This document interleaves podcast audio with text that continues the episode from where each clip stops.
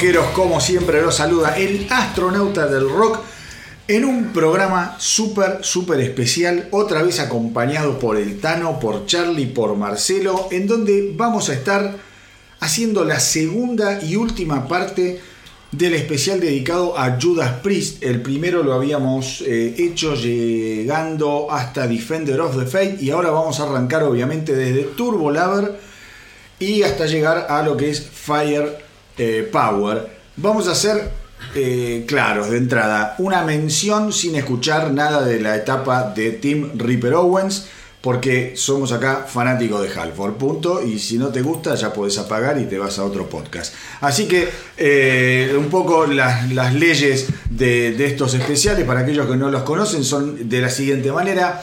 De cada disco, cada uno de nosotros eligió dos canciones.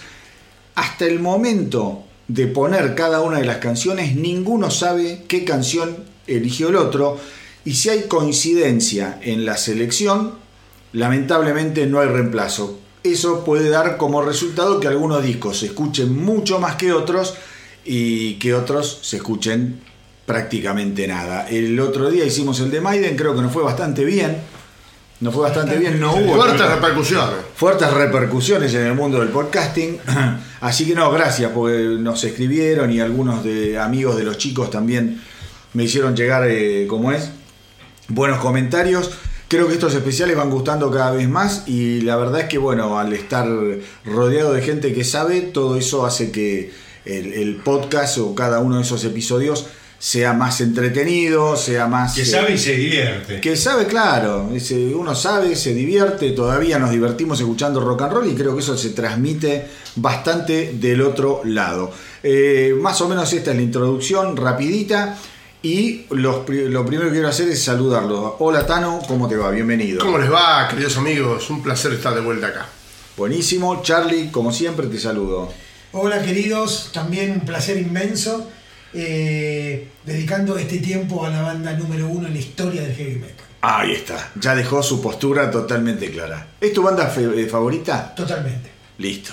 Somos dos acá, ¿eh? Bueno, ¿Es tu banda favorita? Sí, señor, absolutamente, sin duda. Si hay un recital el mismo día, a la misma hora, de Judas Priest y de Duran Duran, ¿a dónde va Charlie?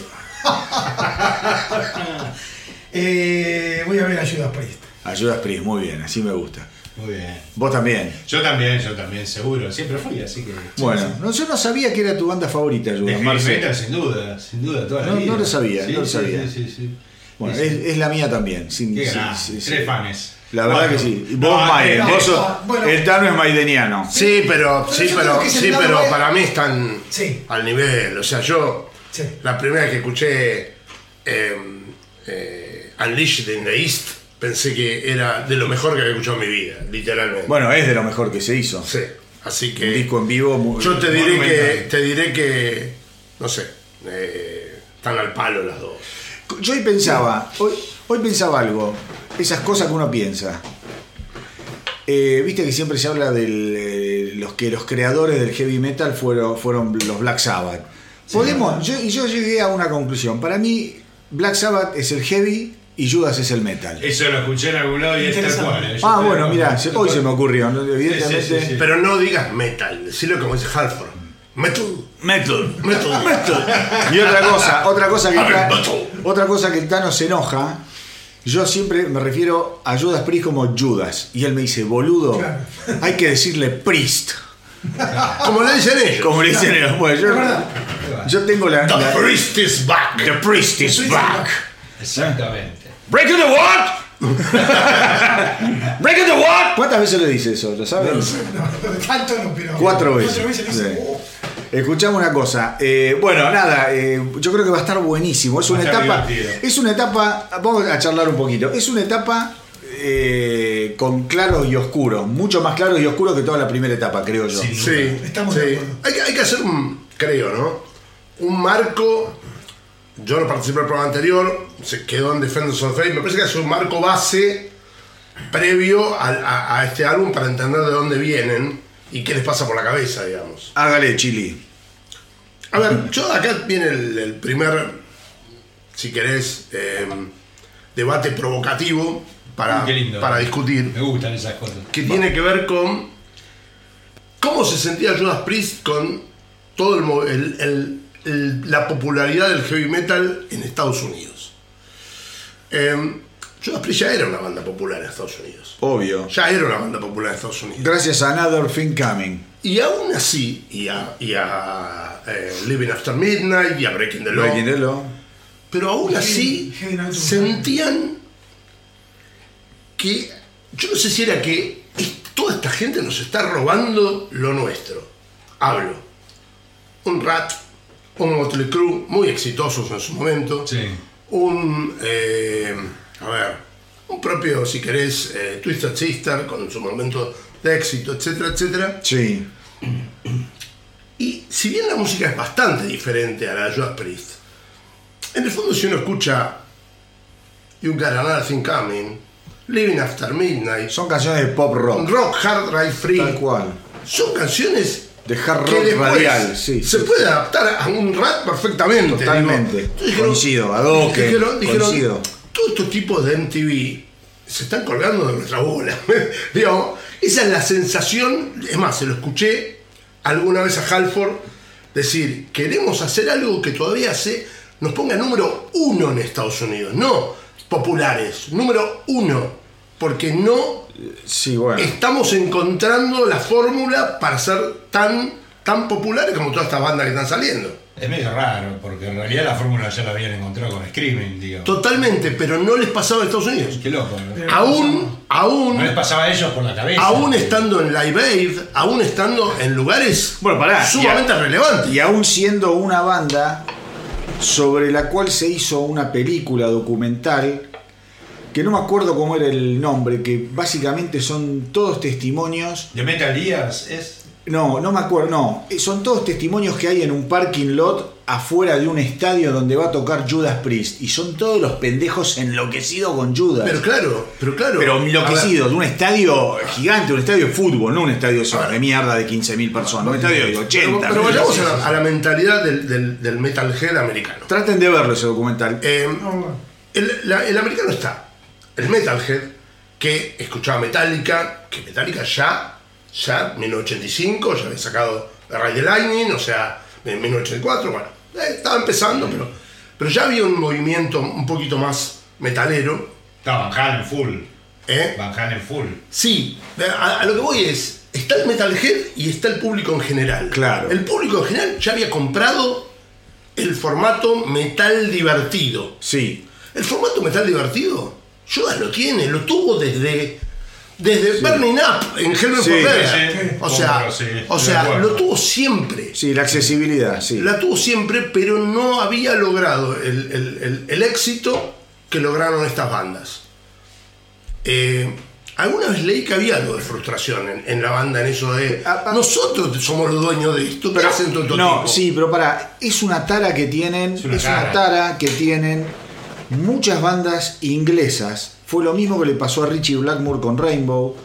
¿Entendés? Que los tipos están como de. A ver, Richie Blackmore se deshace de Ronnie James Dio porque veía que los discos eran bárbaros, pero en Estados Unidos no pasaba nada. Cuando Richie Blackmore le dice a Roger Glover, mira, vamos a hacer esto, Since You've Been Gone. Roger Glover le dijo, pero flaco, vos estás en pedo, esto no tiene nada que ver con nada de lo que estamos haciendo. Bueno, la historia quiso que después, Been Gone, después con Turner, yo- pero es una tara que tienen los tipos de explotar en América. Es innegable, boludo. Está bien, no nos olvidemos de vuelta a la época. De Leppard, colegas ingleses, Bueno, pendejos, mucho más de, de pendejos. Judas Priest, mucho más pendejos, reventando Estados Unidos. Literalmente reventándolo a partir de Piromanía. Y la sensación es, algo nos falta acá. Todos quieren vivir. Nos robaron la bandera. Nos, ¿Sabes alguien nos afanó la ¿sabes lo que le pasa a los ingleses? Empezaron muy arriba. Porque todos en el fondo quieren vivir su Beatlemanía. Sí. Todos quieren vivir Sí, su Beatlemanía, la verdad, boludo. Eso Todos. sí. Sí. Y algunos lo pueden vivir en nivel extremo. Recién mencionábamos a Durán Durán, es uno de los casos más emblemáticos. Sí, la Duran manía. La Durán Manía y la qué sé yo. Pero lo- los ingleses tienen la bandera súper la vara muy alta la dejaron de entrada. Entonces todos quieren conquistar América. Exacto. La conquistaron territorialmente y ahora culturalmente. Bueno, ahora Igual- es nuestra, igual- igual- nuestra ola tiene que lograrlo. no son solo eso. A ver, Ozzy Osbourne. Sí, se mudó a Los Ángeles. Se consiguió músicos americanos. obvio. O sea, Hizo la misma que David Coverdale. eh, Judas no, Judas, por más que en algún momento dado Halford creo que todavía vive en Phoenix, Arizona, pero, Sí, vive en Sí, Phoenix. pero, pero la verdad es que siempre siguió siendo inglés hasta el tuétano Total. en Sí. todo el sentido, ¿entendés? Total. Y yo creo que había algo, y coincido con vos, es una tara inglesa, pero hay algo que nos impulsa a buscar la fórmula del éxito yankee, Eso es cierto. que tiene que ver con este disco. Eso es cierto. Lindo debate, ah, eh, es interesante, ¿no? Estaba pensando en lo que decías que habíamos dejado en Defenders of the Faith y ahora vamos a Turbo. Pero en realidad todo ese ciclo comercial de Judas termina en algún punto en Turbo. O sea, la verdad es un, un En una búsqueda. En una búsqueda termina en Turbo. En realidad, tal vez rebobinando para atrás hubiéramos puesto Turbo en el, en el episodio anterior y no en este. Pero es interesante, igual sirve para retomar un poco lo que vamos, ¿no? Que- Sí, sí, pero de poner turbo en el capítulo anterior también hasta te ves obligado a poner Ram It Down, ponele, porque hay, yo creo Bueno, que hay pero ahí hay otra dinámica. que van como muy de la mano esos dos discos Sí, por un montón de cosas, pero no importa, ya, No lo- importa. ya la- las vamos a hablar, pero sí, yo creo que la búsqueda de Judas Priest, a mi entender, termina en forma malograda en turbo. Yo no estoy de acuerdo. Bueno, por eso Ahí está está. la discusión. Ahí, eh, ahí Pero empezamos. quiero Ahí, ahí empezamos. Yo diría que hay tres grandes motivos eh, que tienen que ver con esta transición de Defenders a Turbo. Ian Hill ha mencionado en su momento que la banda después de Defenders se encontró con esta cuestión de decir, dimos todo lo que tenemos para dar en esta línea, tenemos que dar un cambio. Había como un agotamiento de decir, eh, eh, hay que ir por otra línea sin saber bien cuál era la línea. ¿Y qué fue lo que pasó? Ellos cumplían... Esa línea comienza en Point of Entry. en Sí, realidad. obviamente. Pero ellos cumplían 10 años de contrato con CBS. Ah, y no es un detalle pensar la presión que te ponen los sellos para decir, muchachos, es buenísimo lo que hacen, pero hay que vender más y hay que captar otros mercados. Y ahí vino la- el gran debate interno, porque ellos, cuando van a Turbo, el disco no se iba a llamar Turbo, se iba a llamar Twin Turbo. Exacto. Correcto. Iba a ser un disco de 19 temas, dentro de los cuales había como una mixtura. Sí, Había temas que venían como un post-Defender, sí. pero con una onda, con letras, digamos, duras, con, con, eh, con una impronta heavy más intensa, y algunos que eran, digamos, Más poperos, Tenían sí, una cosa más Sí. popera. Más ajustados a la época. Exactamente. Claro, cuando ve, si bien le dicen, no muchachos, por un tema de costos, Twin Turbo no va a salir. Interesante. Por lo cual, esos 19 temas los van a tener que acortar. Y no es casual que Turbo, hay 5 o 6 temas que pasan a Rapid Town, Sí. Sí. que, está- que estaban hechos con anterior. Creo que son ¿Te, te- cuatro. te puedo parar ahí un Dale, segundo? Dale. Ustedes saben lo que me gusta la letra, a pesar de que Manolo, perdón, pensé que era astronauta, Manolo. No, no, no, por favor. Eh, no les preste atención, pero ¿de qué habla normalmente el rock y el heavy metal americano? Sexo, Minas, minas chicas, y minas, alcohol, joda, fiesta. fiesta. Nothing but the good time. Todos los temas que están en turbo. Líricos que están en turbo. Exacto, es verdad. ¿De qué habla Judas Priest normalmente? Vengadores que vienen del espacio a liberar Sí, la sí, humanidad. sí, sí, sí. eh, eh, asesinos implacables. Sí, eh, violadores, Bueno, acosadores nocturnos. Acosadores. algo que tiene que ver con vos. Bueno, no pará, y Turbo, ahí coincido, Turbo, en las letras, pues yo no le doy bola, pero algo que entiendo y las leo más o menos, pero no soy un fanático como vos. Para mí no, es un muy adolescente las letras. Es que un disco adolescente. Es Sí. totalmente adolescente. Sí, y- señor. Muy. Muy. Vos fíjate que cuando hicimos la primera parte de Judas, todo el tiempo mencionábamos, estábamos con los discos acá y mirábamos tapa y contratapa. Sí, y dijimos qué mística. Sí. Porque había una historia. Claro, de Helion, De viene de no Helion, sé dónde, tal, de- viste, atrás te venía. Estaba de Sí, el Metallian. ojo eléctrico de vigilar a la Sí, gente. sí, boludo, era tremendo. Bueno, estaba de Metallian. Y detrás de ese personaje, amo Metallian, aclaro, entrada. Había toda una historia y Sí. un mensaje. Sí. Sí, el Bueno, en Turbo, hasta en ese punto hay un cambio. Ya cuando vos ves la portada, tanto Sí. la portada Muy frente y la contratapa, ya te va marcando que hay otra. Digamos, uno podrá decir desde la mística más heavy, o por lo menos donde uno más se reconoce, eso ya no se encontraba. ya iban para otra 100%. Sí. iban ya para otro lado. Y un comentario que también hace Jan Hill, que dice, nosotros tenemos que hacer un disco bien de época, y era una época donde había el auge de los sintetizadores. Sí, señor. Y ahí fue un gran Hasta Maiden entró ahí. meter los sintetizadores en turbo. Empezó a guitarra, ¿no? Que, que en, turbo, lo- en turbo, aclaremos, no hay sintetizadores. Hay guitarras Bueno, sintetizadas. perdón, claro. Sintetizadores creo que hay en It Down, puede ser. Con full, full. No, no me acuerdo. Creo que sí. Sí, después, por- después nos vamos a Sí, fijar. porque lo convocan a uno a A un, dos- ex, a un ex Deep Purple, Don Airy. Ah, Don sí, Airy, bueno, sí. no, pero Don Airy Sí. toca después mucho con Sí, él. hay un tema con- de hecho que fue uno de los cortes que tiene sintetizador fuerte. Bueno, Pero las guitarras sintetizadas eran una novedad, Sí. aparte de ser el primer álbum de heavy metal Sí, grabado mí- digitalmente. A ver, a mí, eso- a mí no me jodía eso. A mí a mí no me jodía eso. A mí, lo- yo de turbo, yo venía muy enganchado, pero muy enganchado. Yo a, como dice el Tano, a Priest lo descubro eh, básicamente en la época de Screaming for Vengeance. Ustedes son previos a eso. Sí. Y- pero yo Nosotros cuando... descubrimos con British Steel. Sí. Es más, la- lo primero que vi es una presa y media fue el video de Breaking the Law antes que existiera MTV. Bueno, Sí, por sí. eso te un video épico, divino, divino, de una, de una inocencia, Inocencia, sí. maravillosa, entrando a ese banco, boludo. nada, es una cosa, el disco de platino, es de oro. hermoso, sí, hermoso, es una cosa que se van en el auto, en pues, el nada, auto, es divina cosa. Bueno, eh, yo lo descubro con Screaming, obviamente You Got Nothing Coming, qué sé yo. Y esos dos discos a mí me marcaron, Defender y Screaming, yo creo que son de mis discos favoritos de la historia de, de Judas. Me encantan, me encantan mal. Eh, y empiezo a ir para atrás en la historia de, de Judas Priest después de escuchar Turbo, porque a mí Turbo me, me- me desilusionó mucho. Ah. Y fue ahí que dije, puta, yo necesito más de esta banda. Y ahí fue cuando empecé a recorrer para atrás, gracias a Dios. Permíteme volver un segundo a algo que mencionó Charlie. En la, la tapa. Sí, Eh, todos sabemos lo que eran las tapas de, de Judas Priest. Eran de lo mejor que había en el mundo. Curiosamente, la tapa la hace el mismo tipo que hizo el de Defenders Sí. y el de, eh, creo que, Screaming. Eh, Duke Johnson. Buah. A mí me encanta. Pero la tapa, Eh, pero bueno, la tapa, No, pero yo digo, el ¿qué? mensaje, ¿Qué- el qué mensaje, es? ¿Una mano agarrada de un mensaje. No, no, cucurucho no que es se le una cayó boludo? No No es una mano, es una mano femenina Sí. Sí. Después pregúntese todos los, después pregúntese todos los mambos que tiene Halford Obvio. con admitir su homosexualidad, Sí, que sí. todavía a este punto estaba en el closet total. Total. Una mano femenina agarrando una palanca de cambio Totalmente. como si fuera un falo, digámoslo. O sea, todo el mensaje y todo está rodeado de la, la joda, adolescencia, sexo, hormonas Sí, muy americana. y el glam, porque los colores son colores glam. Exactamente. Medio fluo, boludo. Sí. Sí, sí, sí. sí. Sí, sí, sí. Medio fluo. Bueno, a ver, eh, llegamos. Yo creo que el contexto histórico está claro. Acá estamos eh, Gear Metal explotado.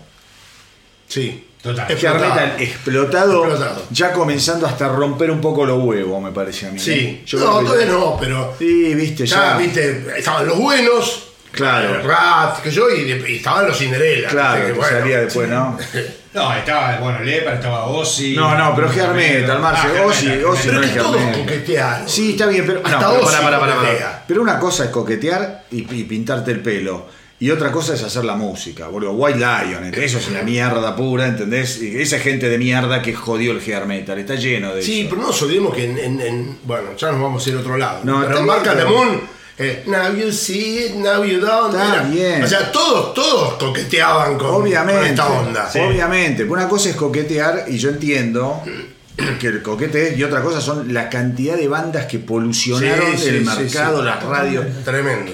Históricamente era un momento complicadísimo. Perdón, y las que eran tradicionales que mutaron 100% a esa onda. Exacto. Eh, Exacto. Una banda inglesa muy tradicional de la New British Heavy Metal que era Raven.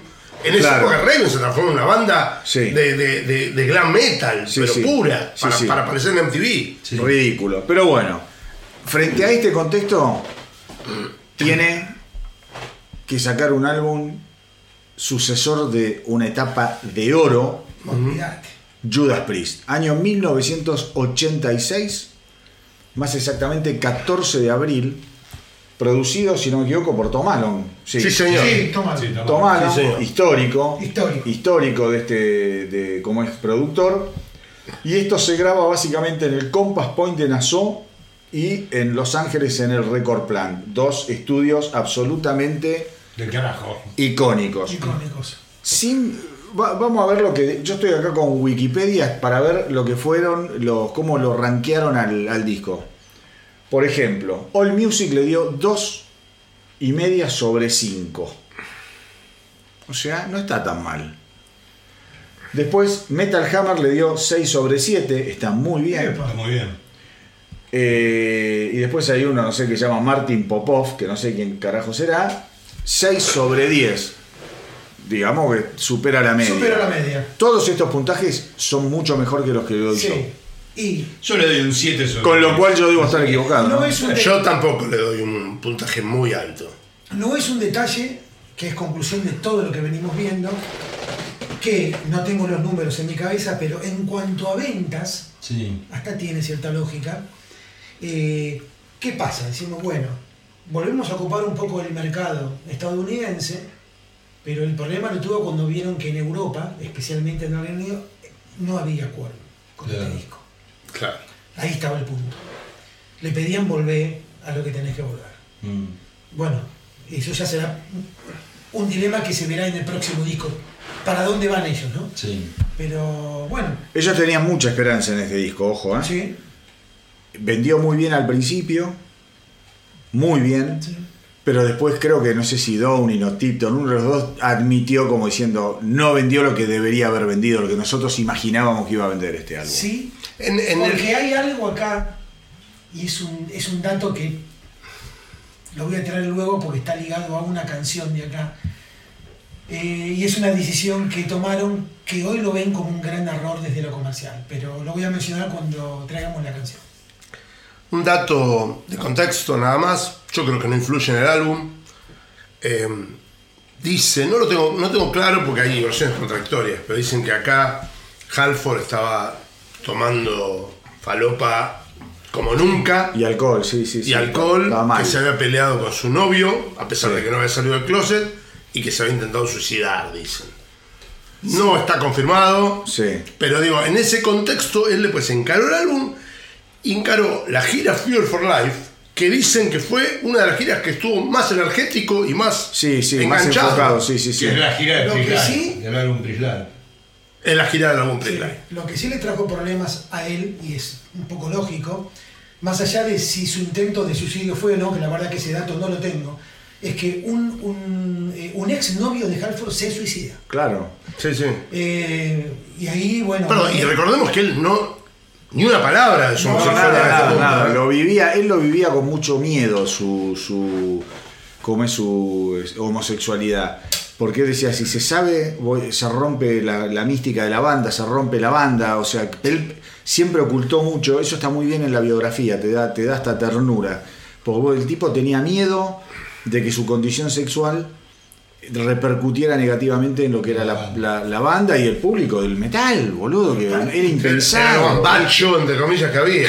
Claro, era impensado. ¿Hay alguien que personifique o que haya personificado el dios del metal de una manera. No, pero por, por eso te digo, ah, pero había un montón, ah, el paradigma no es tener un cantante como Halford y que sea eh, Totalmente. gay. El paradigma es que sea hombre, digamos, lo paradigmático, vos decís, es, es como un póster. Claro.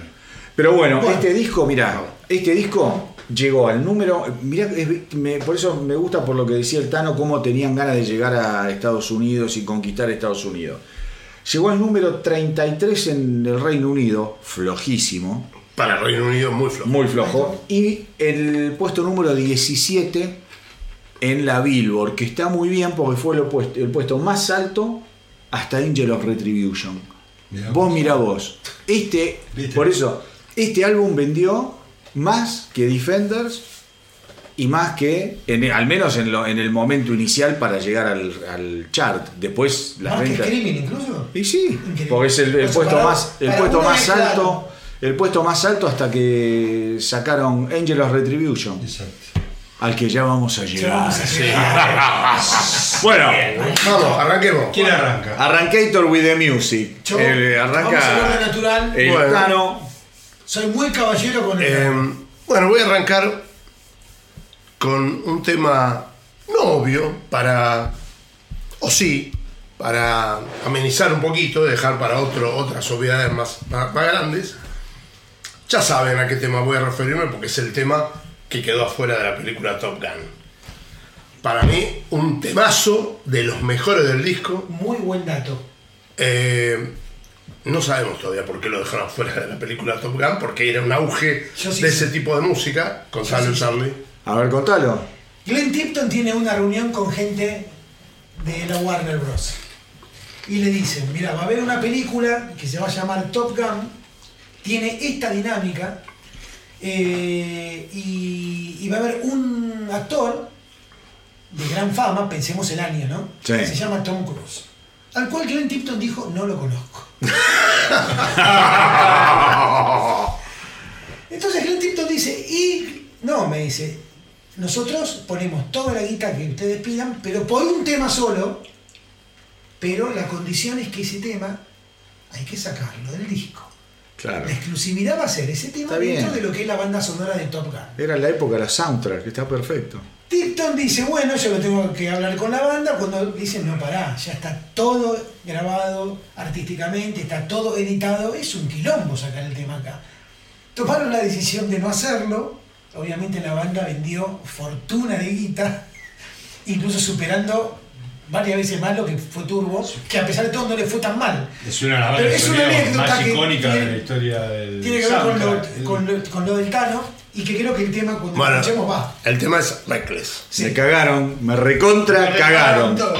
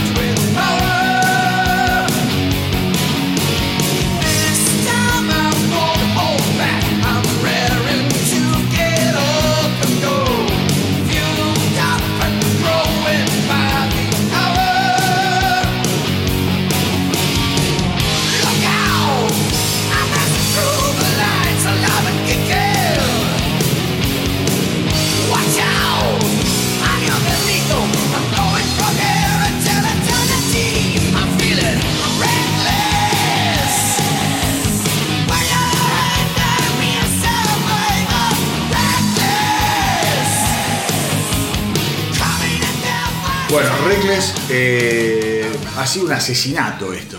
A mí me mató. Y a mí también.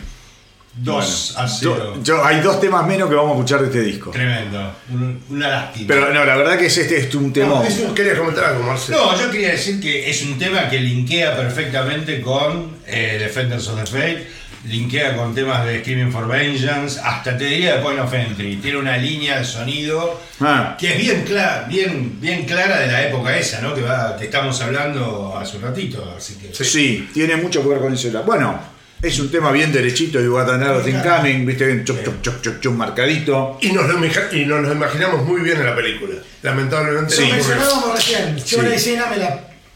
Qué lástima que no lo pusieron en, eh, en. Maverick, ¿no? Que hubiese sido una buena Oh, revancha. Claro, che, ahora sí, ¿eh? ¿No? Sí, hubiera estado lindo. Hubiese salido como una anécdota interna. Totalmente. Bueno, a ver, Charlie, te toca a vos.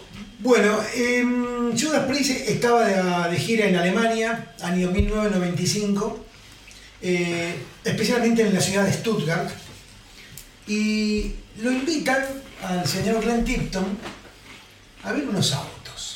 Dice, mira, hay unos autos interesantes, no sé si te gusta mucho la marca Porsche, ¿por qué no venís a ver alguno?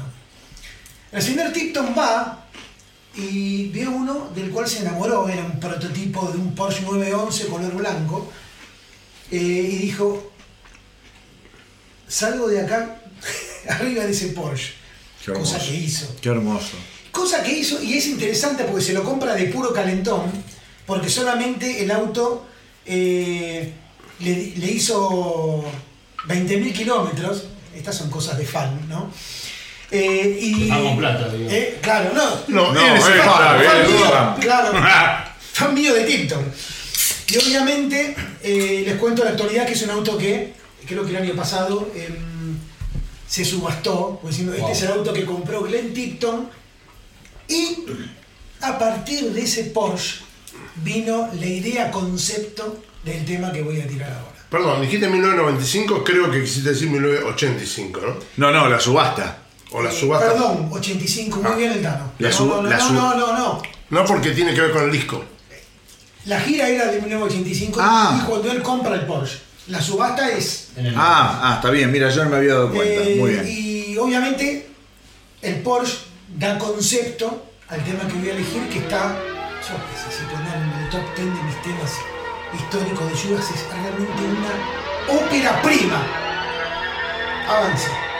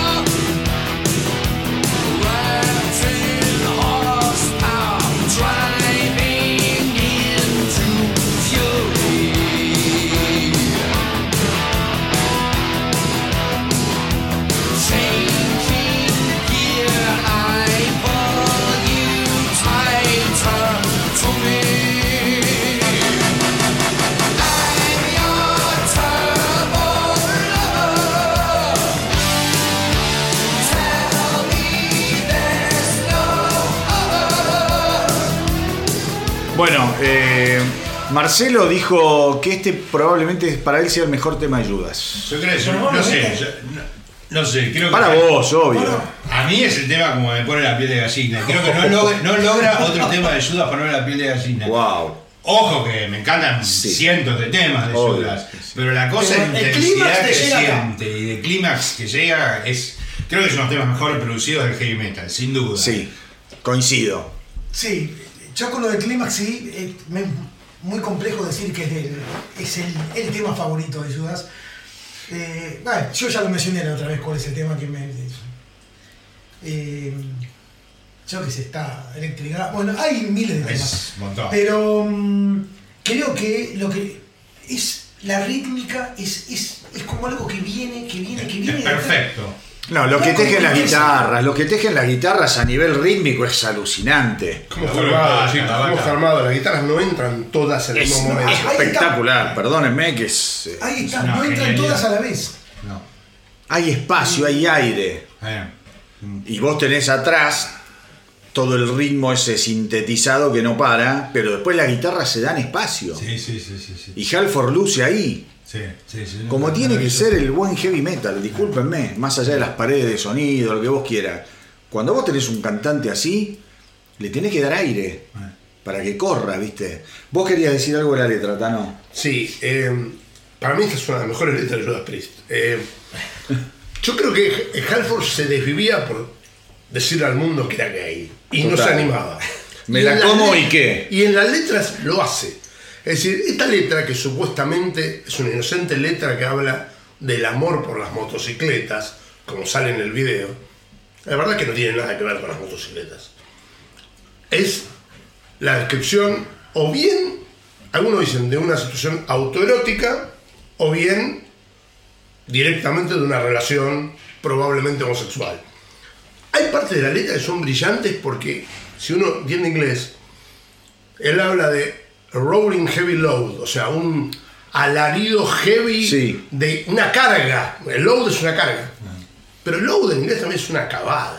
Exactamente. Y, y después dice, we shatter and explode, o sea, Claro. reventamos y explotamos. Es un orgasmo. Claro. Listo, no hay Cuando vuelta. está- es verdad, cuando estás low dice que está con una calentura que no Bueno, o sea, es verdad. el tipo toda la canción está describiendo que está reventándose a un pibe o lo que sea. O se lo y- están reventando. Y, y se lo están reventando, y termina con un orgasmo del carajo.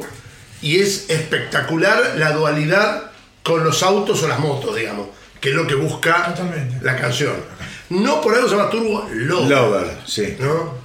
Sí, sí, bueno, gran tema. O sea, recién decíamos, Este, Muy interesante. recién decíamos, si no elegíamos este tema, ¿no? Yo, yo lo voy a Que tirar. puede pasar. Podía pasar. Puede No, pa- Bueno, Marce, a vos te queda un tema igual que a mí. Te pido por favor, Estás- tu vida está pendiendo, este momento está pendiendo un hilo. como digo yo, la pelotita está en el medio de la red como la, en la película de Woody Allen. ¿Cómo se llamaba? Match Point. Match Point. Para ver para qué lado cae. Y no sé, yo elegí un tema, a mí siempre me gustó, me, me- me gustó el coro, es tal vez uno de los intentos más comerciales de Judas Priest en cuanto a sus canciones, creo que es bien representativo de Turbo, por sé eso. por. Eh, y el tema es Private Property. Ay, me cagaste, no puedo creer. No puedo poner ningún tema de este disco. Pero bueno, gran tema. Gran de tema, puta. gran de tema. puta.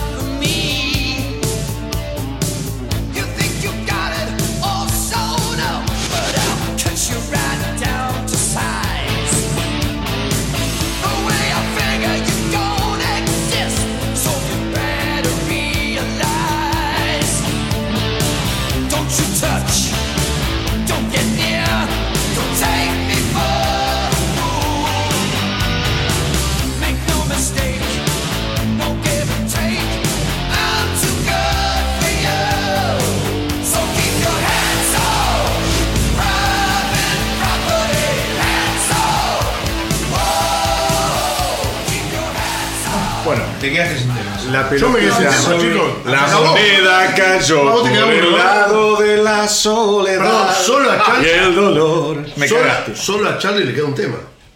Hicimos mierda al disco. Hicimos mierda del disco. Bueno, habla mal del disco, eh, ojo. No sé. ¿eh? No sé. Y eh, muy bien lo habla. A ver, chicos, tiene un tema muy icónico. Eh, si no lo eligieron fue de Bueno, casualidad. está bien, está todo. bien, pero ponele que yo no lo elijo, yo no lo, cada- acá hay estrategias para elegir, los temas de cada uno tiene la suya. Seguro.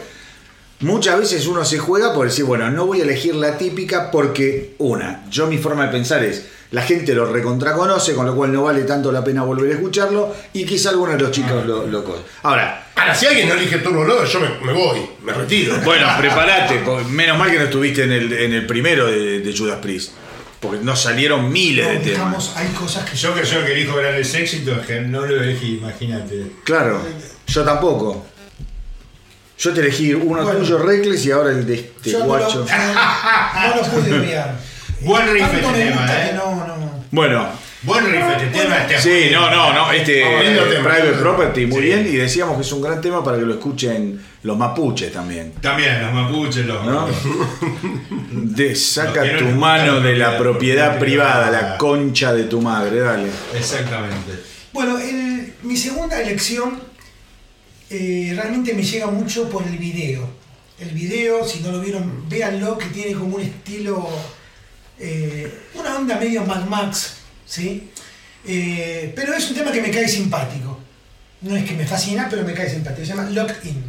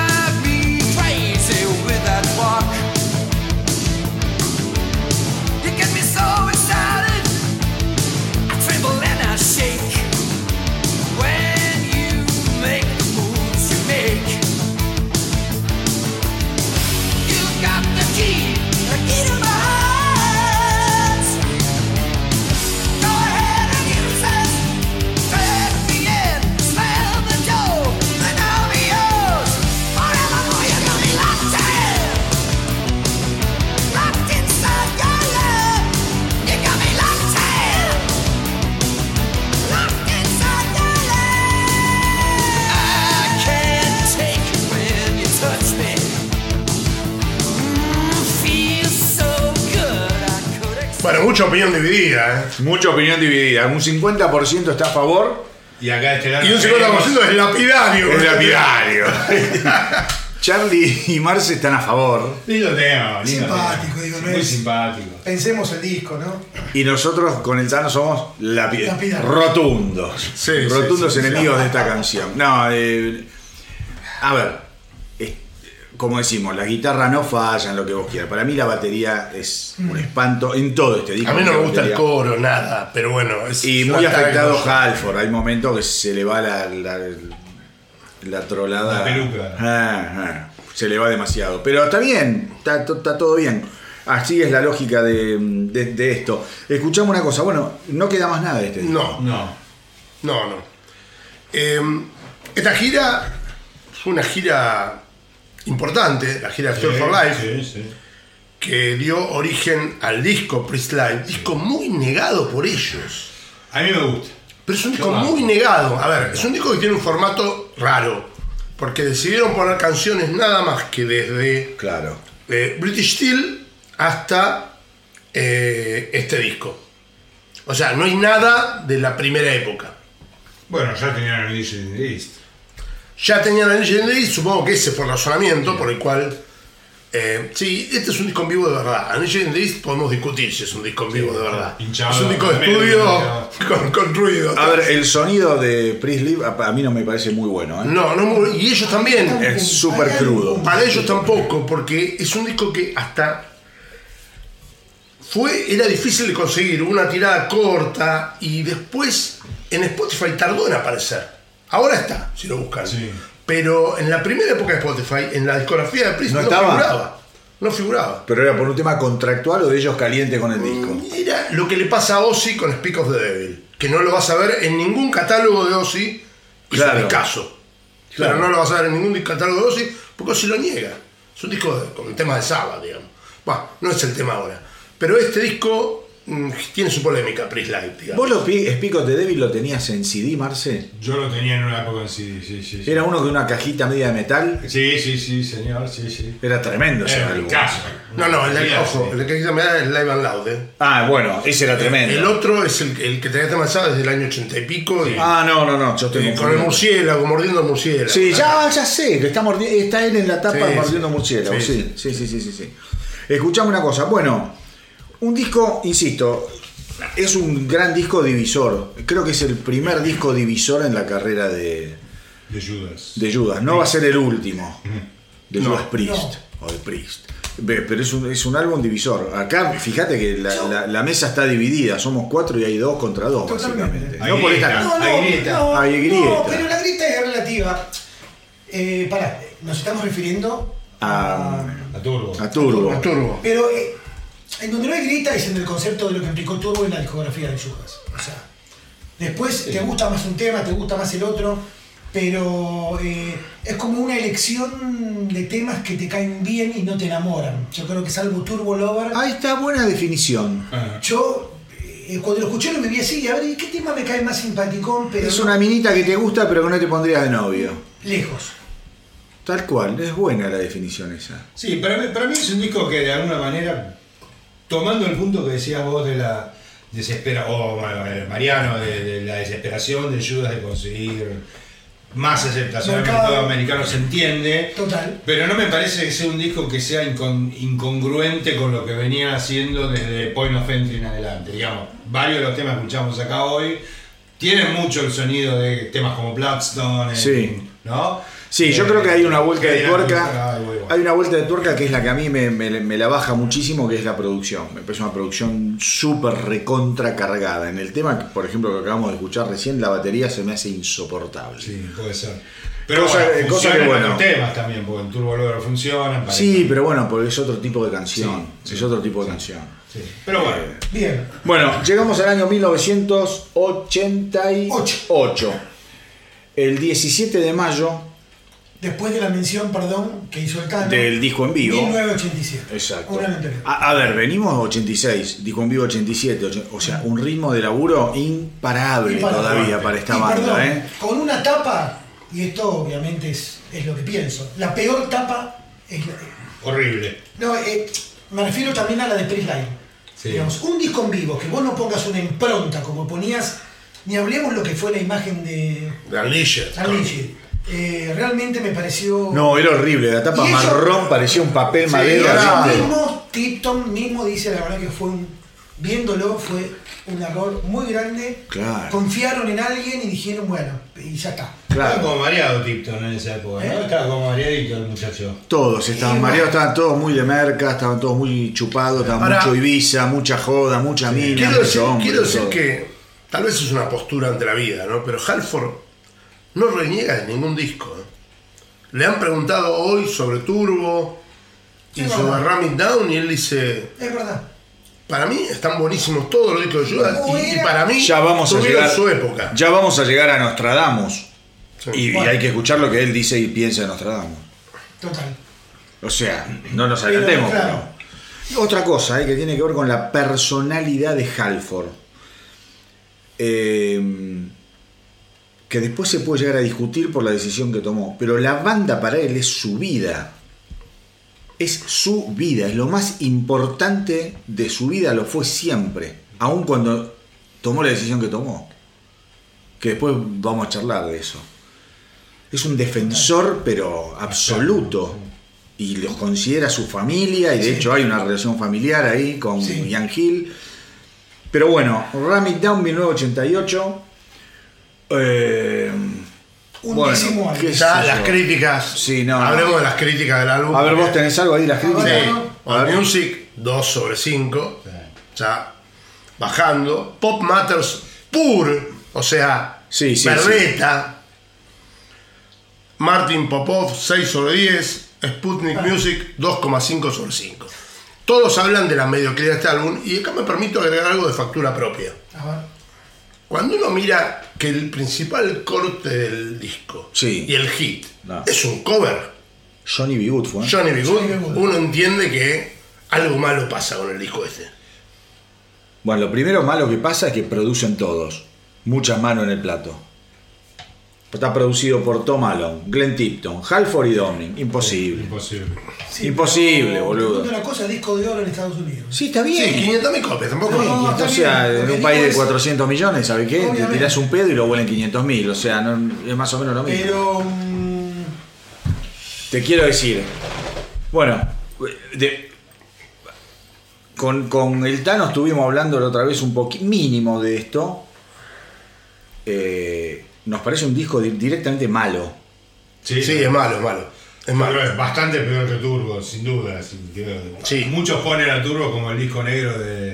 Sí. No sé, el Hot Space. No, pero pará, pero Turbo, Turbo-. Turbo inicia una etapa de, bueno. de estos años que la verdad no, no, no están, son años grises para Prince. Sí, sí. Más allá de que llenaban y que salían de gira y que vendían, como decimos ahora. Pero había un pro- acá había un problema. Acá creativo. Yo creo que es un desgaste. Charlie. No, sí, yo no lo veo peor que Turbo, yo lo que veo es que están en una transición de querer volver a algo de lo que ellos fueron en la época de Screaming o de Defenders. Quedan a mitad de camino. Es a- más duro que Turbo. O a cuarta parte del camino, lo que cada uno quiera interpretarlo, pero salen para mí de la, de la, de la onda de Turbo y cuesta la definición. O sea, yo creo que realmente van a tomar la impronta en lo que viene, Sí. a mi criterio, obviamente. Pero acá como que no, salen de Turbo y tampoco es Defenders. Para, para mí no es casual que sea el último álbum de Dave Holland. Bueno, Creo es- que hay un agotamiento de- del estilo de Dave Holland en sintonía, no es un mal batero, ¿eh? pero en sintonía con la música de Judas Priest. Sí, hay dos que se van a Y te voy a decir algo. Vos sabés que a mí Holland no es uno de mis, de mis favoritos. Yo creo que este álbum es de los que mejor toca Holland. Si vos le prestás puntualmente algunos temas que tienen como un doble bombo, el tipo muestra ciertos chops que a mí me sorprendieron. Pero coincido con vos. Yo creo que, que, que Judas estaba para reinventarse. Y bueno. Totalmente. Fue lo que pasó después. Y va a haber otra baja. Sí, tomalo. Que no Bueno, vuelve sí. lo vuelve hasta. Como 10 años, no sé. 2009. Sí. Más. Bueno, Vamos Tano. a arrancar. Tano. Bueno, yo voy a arrancar con un tema que es uno de los temas que no solamente tocaron en vivo en esta gira, gira que tiene un simpático nombre de Mercenaries of Metal Tour, Muy bien. eh, sino que lo rescataron en una de las últimas giras, en 2000 y pico, y que es un tema que a mí me gusta. No es una locura, pero es un tema que a mí me gusta. Es de los casos himnos de Judas. Llama I'm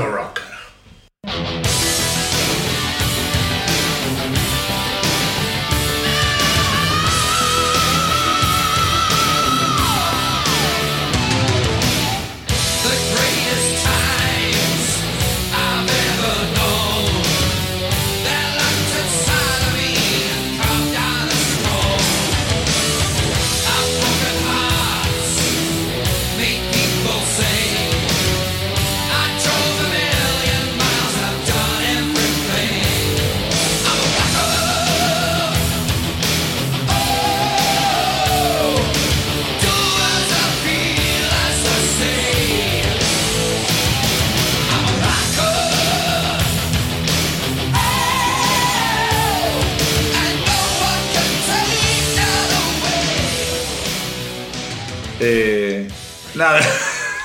Nos estamos, hablando que a mí no me gusta este, este, este tema.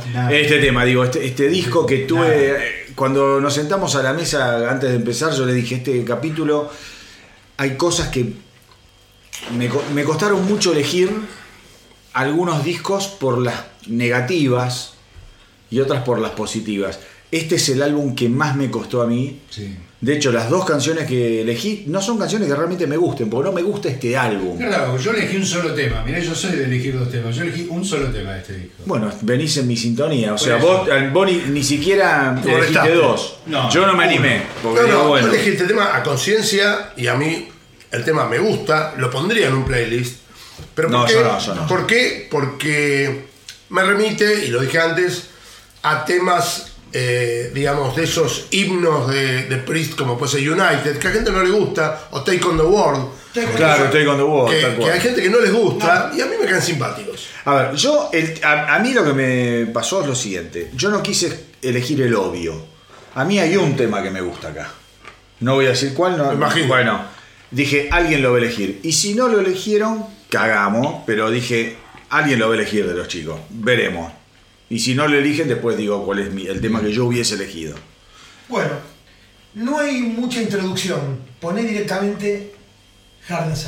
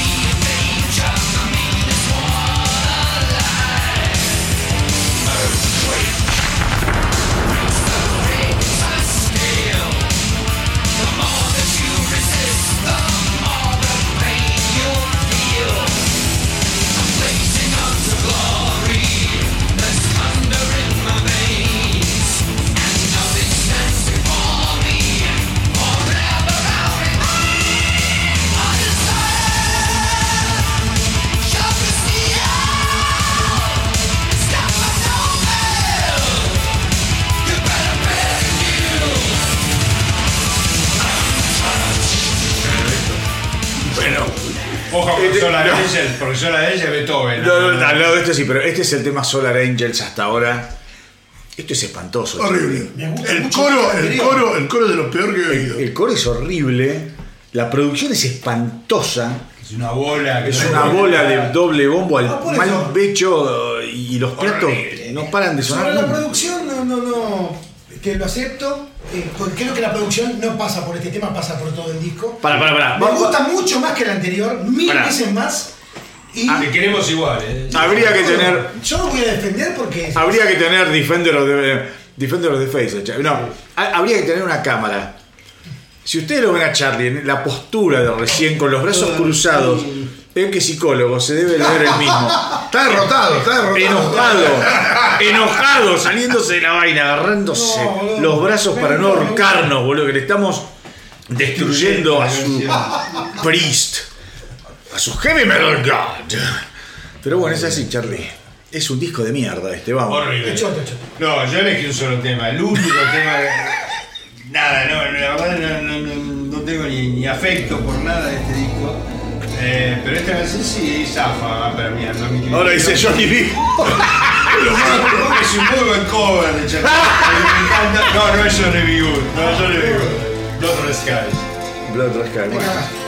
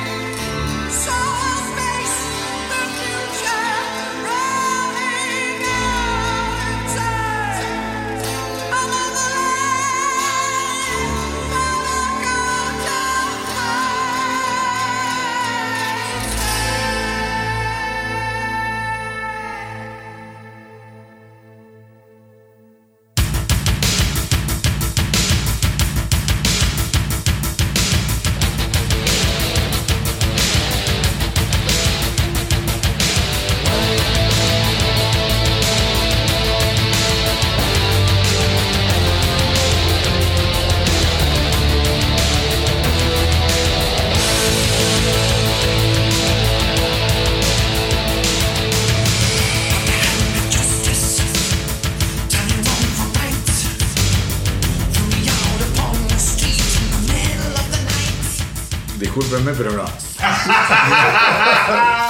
Sigo sin comprar este disco porque. Tú tampoco lo compro. Lo peor es que me queda un tema. Yo Y a mí también, boludo. Que esto iba a ¿Está abierto o no?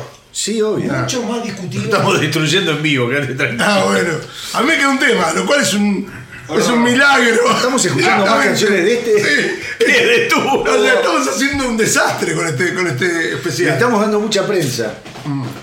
Y yo para como el tema que. No, no, el tema que elegí es una cagada también. Bueno, Pero bueno. eh, heavy metal.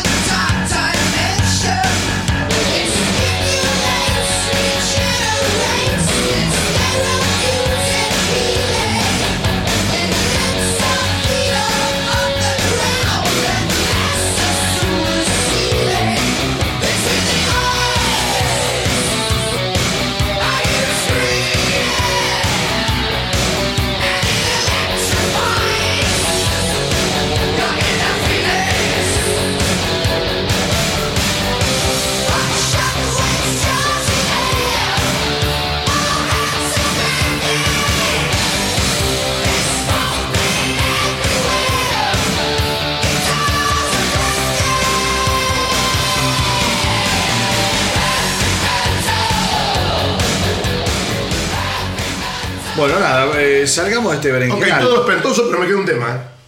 No, no, ya lo sé, boludo. Yo no puedo creer lo. lo- lo- Y es, no es heavy metal.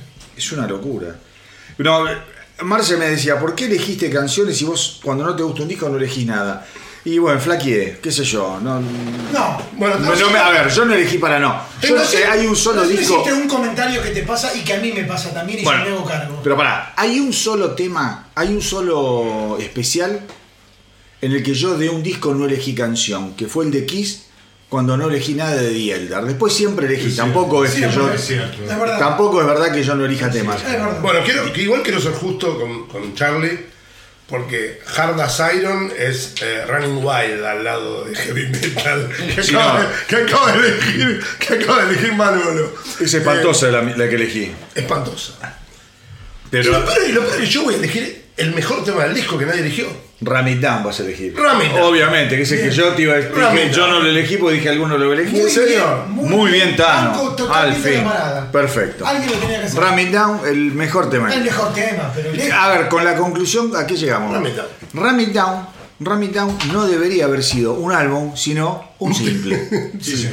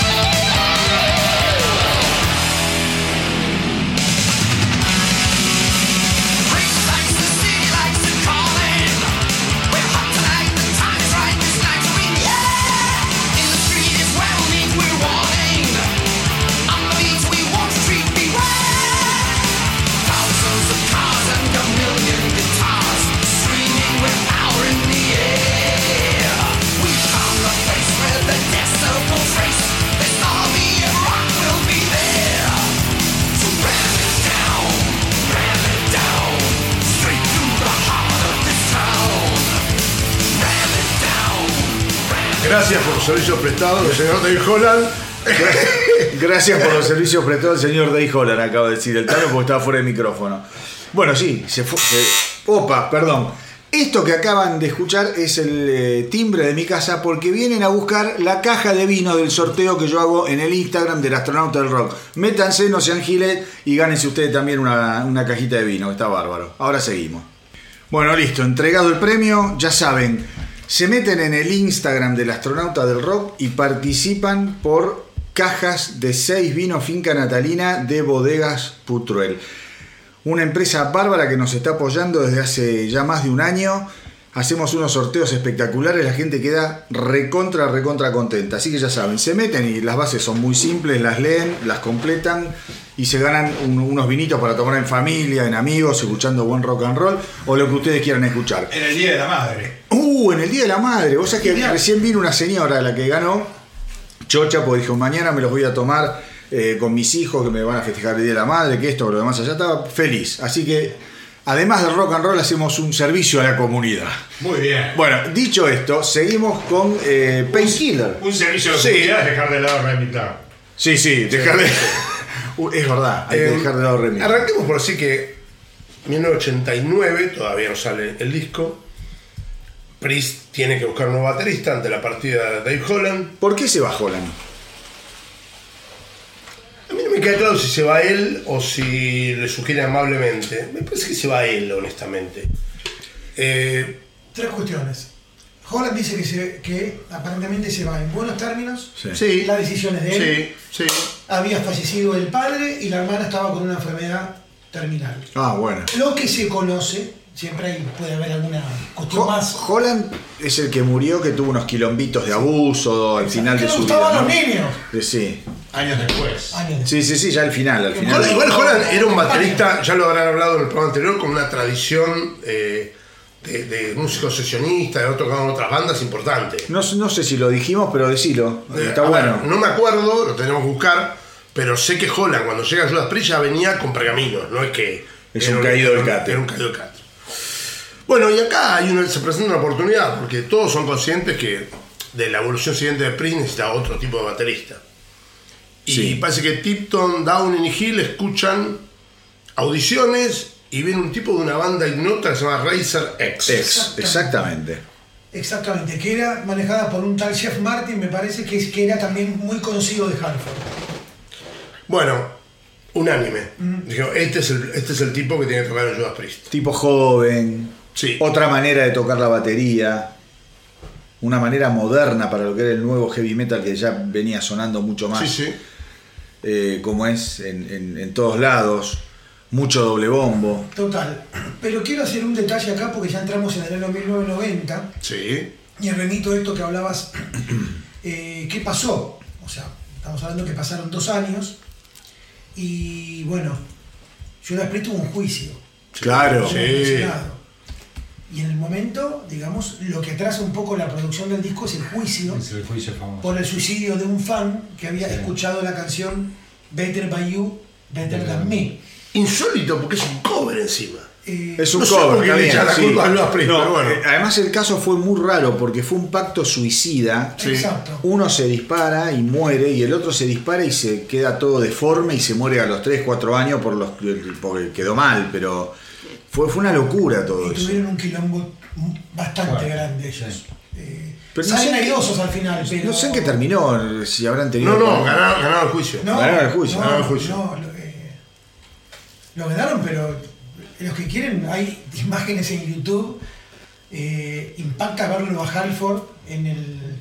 El banquillo. eh, claro, y el juez preguntándole, decir, eh, pero escúchame, es una locura, ¿no? Esto. ¿Con qué intención hicieron la letra? Hicieron tan- Si no es mía. Si no es mía. No, pero más allá de que estamos todos locos, yo hago, yo hago Sí, letras sí. para mis fans, pero yo no le estoy diciendo a nadie que se mate. A ver, que disfruten de nuestra música. No, no, Para, te puedo decir algo, si vos haces una letra donde decís andá y matate, ¿cuál es el problema? Es una letra, es algo artístico y vos no es algo tan lineal la vida. Porque si no, todas las publicidades que uno ve en, cualquier medio, vos irías y te comprarías todo lo que te quieran Ah, bueno, vender. era una época particularmente mala. Era una época de, particularmente de la mala. libertad de expresión. Digamos Sí. que si comparas con cualquiera de las bandas de death Bueno, metal, hay que matarse. Veníamos de toda la cosa de Reagan, que Acordate perseguían a que las... ya ¿no? había tenido un problema. Rob Claro. Halford, que lo vimos en la primera parte con el tema Eat Me Alive. Bueno. Sí, señor. Era- Ahí había habido todo un quilombo en Estados Unidos con este tema. Pero digo, tampoco, viste, hay que. Es una locura la persecución, porque vos, un artista, por el, no lo puedes condenar por cómo interpreta la gente su arte, porque el tipo no. ¿Entendés? No es un, un líder de nadie, Exacto. es un artista, punto. Pero sí, es verdad, tuvieron un juicio que fue un, un lío. y, Y hay un regreso. y el regreso, y algo que quiero mencionar. ¿Saben el regreso? No, no sé, ahí le estabas hablando, yo no sé quién. No, es. no. ¿Vos sabés que hay un regreso acá? A ver. Iba a hablar de la, de la portada, pero ahí me agarraste. Eh, no. Vuelve el mismo productor de Sad Wings of Destiny. Ah, bueno. Ah, bueno. Chris Sangarietes. Es verdad. Hasta el punto que la portada tiene que ver justamente también con Sad Wing of Destiny. Eh, porque Halford dice que se basaron en el ángel eh, de Sad Wings, pero con una visión futurista. Ah, mira Lo vos. pensaron desde ese lugar. Y yo digo, ¿cómo nos marcó? este- eh, bueno, ¿qué vamos a decir de Sad Wings? no? Es el clásico. Pero ellos como permanentemente, Y ya vamos a- incluso sí. después lo van a, Sí. lo traen y lo traen y lo traen. Sí. Escucha, la tapa, vos que te gusta el tema de las tapas, Charlie, ¿qué Sí. te parece esta tapa? Es un ángel de metal que se llama The Painkiller. Sí, que Eh, viene a liberar a la humanidad. claro, claro. Digamos que Judas deja la adolescencia, otra vez. Y vuelven Y a vuelve la a esencia, la- vuelven a la esencia. Acá viene a liberar a la humanidad del yugo y de, Claro. del- de- de- habíamos sido sometidos por algún mal y viene a liberarnos. Si me permitís, porque la verdad que es una de las partes que más disfruto de este bendito programa, es leerlo. Literalmente. Léelo, léelo. decían, Tal como la humanidad se lanzó, se lanzó hacia las profundidades del abismo del caos eterno, los restos de la civilización gritaron por la salvación. De la rendición surgió a través del cielo en llamas de Painkiller. ¡El analgésico! El analgésico. Bueno, pará. Eh, año, mil- año, año 1990. Estamos, a mi- históricamente hablando, estamos a milímetros del grunge. Sépanlo. Sí. Y no, y no lo digo por decir. No, no, no, no. Y ya. No, no, estamos a minutos de grunge y el heavy metal está mutando hacia a Pantera, a esa onda. Ahí va, ahí Claro. va, ahí va, ahí va. No vamos a hablar ahora de lo que yo quiero hablar. de- creo que en el siguiente disco vamos a meternos ahí. Pero que tiene que ver con El cambio de sonido. la reinterpretación del heavy metal a nivel global y cómo Judas Priest se adapta a ese sonido. De- Sí, para mí, con este disco en forma magistral. Sí, señor. Eh, sé que hay otras voces en la mesa. Sí, sí, Está yo no bueno, soy muy está fan bueno. pero bueno. está ¿No bien. qué? Yo no soy fan de Painkiller. Decirlo fuerte si no te Yo no vergüenza. soy fan de Painkiller. Ah, bueno. por suerte yo sí, y arranco. Bueno, dale, vamos a arrancar. ¿Y cuál es mi banda heavy metal favorita?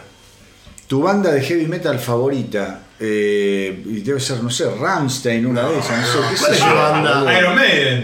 Iron Maiden, sí. ¿Por qué no elegimos el tema más Iron Maiden que tiene Judas Priest? Bueno, dale. Hell Patrol. Ahí va. ¿Es tan Iron Maiden este tema? Sí, es muy Iron Maiden. Y es el tema que yo elegí. Y el único que yo elegí así me quedé sin tema de Estás loco este hombre. Un solo tema acá. Sí, no me gusta. No, está bueno. No, no, no, pará, pará. Ponemos la canción y vamos a arreglar las cosas personales.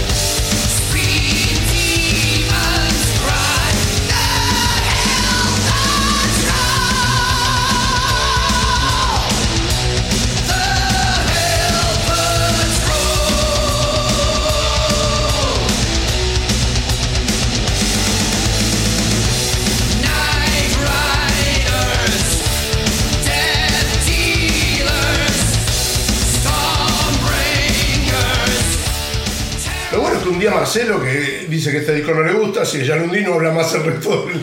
No, no, no, ya está. No, la verdad. No, pero me, me asombra que no le guste, pero está bien. No, Son- a ver, yo tengo un tema con el metal noventoso y new metal y en general. Creo que es una vuelta de tuerca de sonido que a mí no me llama la atención. eh, no me gusta melódicamente, no me, no- no me llama nada. No me gusta como suena grave. Pero acá hay grandes canciones con grandes No, melodías, no, no, ¿eh? no, sí, sí, sí, pero no, no, no, no, no, no es lo mío. Y como dije recién, para mí Judas vuelve a ser Judas, me anticipo a la discusión posterior, con Redeemer of Souls y la salida de Downing y la entrada de Follner. del amigo Rubio Forner. Sí. Bueno, vamos a. a- Me gusta Es lo rico del programa, ¿no? Es lo rico, sí, sí, obviamente. Perdón, la- no la- una cosa, no está en este tema, porque este es un tema al palo, pero los teclados en este disco son. Sí, sí, señor- otra vez Donaire, creo El señor Donaire. Está Doneire acá, obvio, obvio, obvio. Sí. Escucha, vamos a las críticas, a, la- a la- a puntajes. All Music, 4 sobre 5. Terrible. Rolling Stone, 3 sobre 5. Sputnik Music, 5 sobre 5. Record Collector, 4 sobre 5. The Great Rock Discography, 8 sobre 10. Y la Enciclopedia Popular de Música, 3 sobre 5. El equivocado soy yo. Para un disco, para un No. disco de heavy No, metal no, no. en la era de los Red Hot Chili Peppers, en, la era- en otra era. Claro, ahí va, ahí va. Ahí va la cosa. Ahí va la cosa. Era otra, Eh, era Fate No More, era. era otra cosa. Era otra cosa. Absolutamente había cambiado, como habíamos visto que había cambiado el, el- Landscape. el landscape del mediados de los 80 cuando Sí. empezamos con eh, Turbo. Ahora vuelve a cambiar en el lapso de muy poquito tiempo. Totalmente. Cambió muchísimo. Sí. Creo que los 90 son el último gran cambio musical que hay. Después de ahí se repiten de Sí, alguna manera Sí. algunas cosas en los 2000. Que el otro día hablábamos de Linkin Park, la influencia que tuvo. Tremendo, que bueno. Pero te quiero decir, eh, bueno, también un disco al comienzo de una década que después va a ser muy difícil para el heavy metal y Sí. para Judas en Correcto, particular. Correcto. Sí, verdad.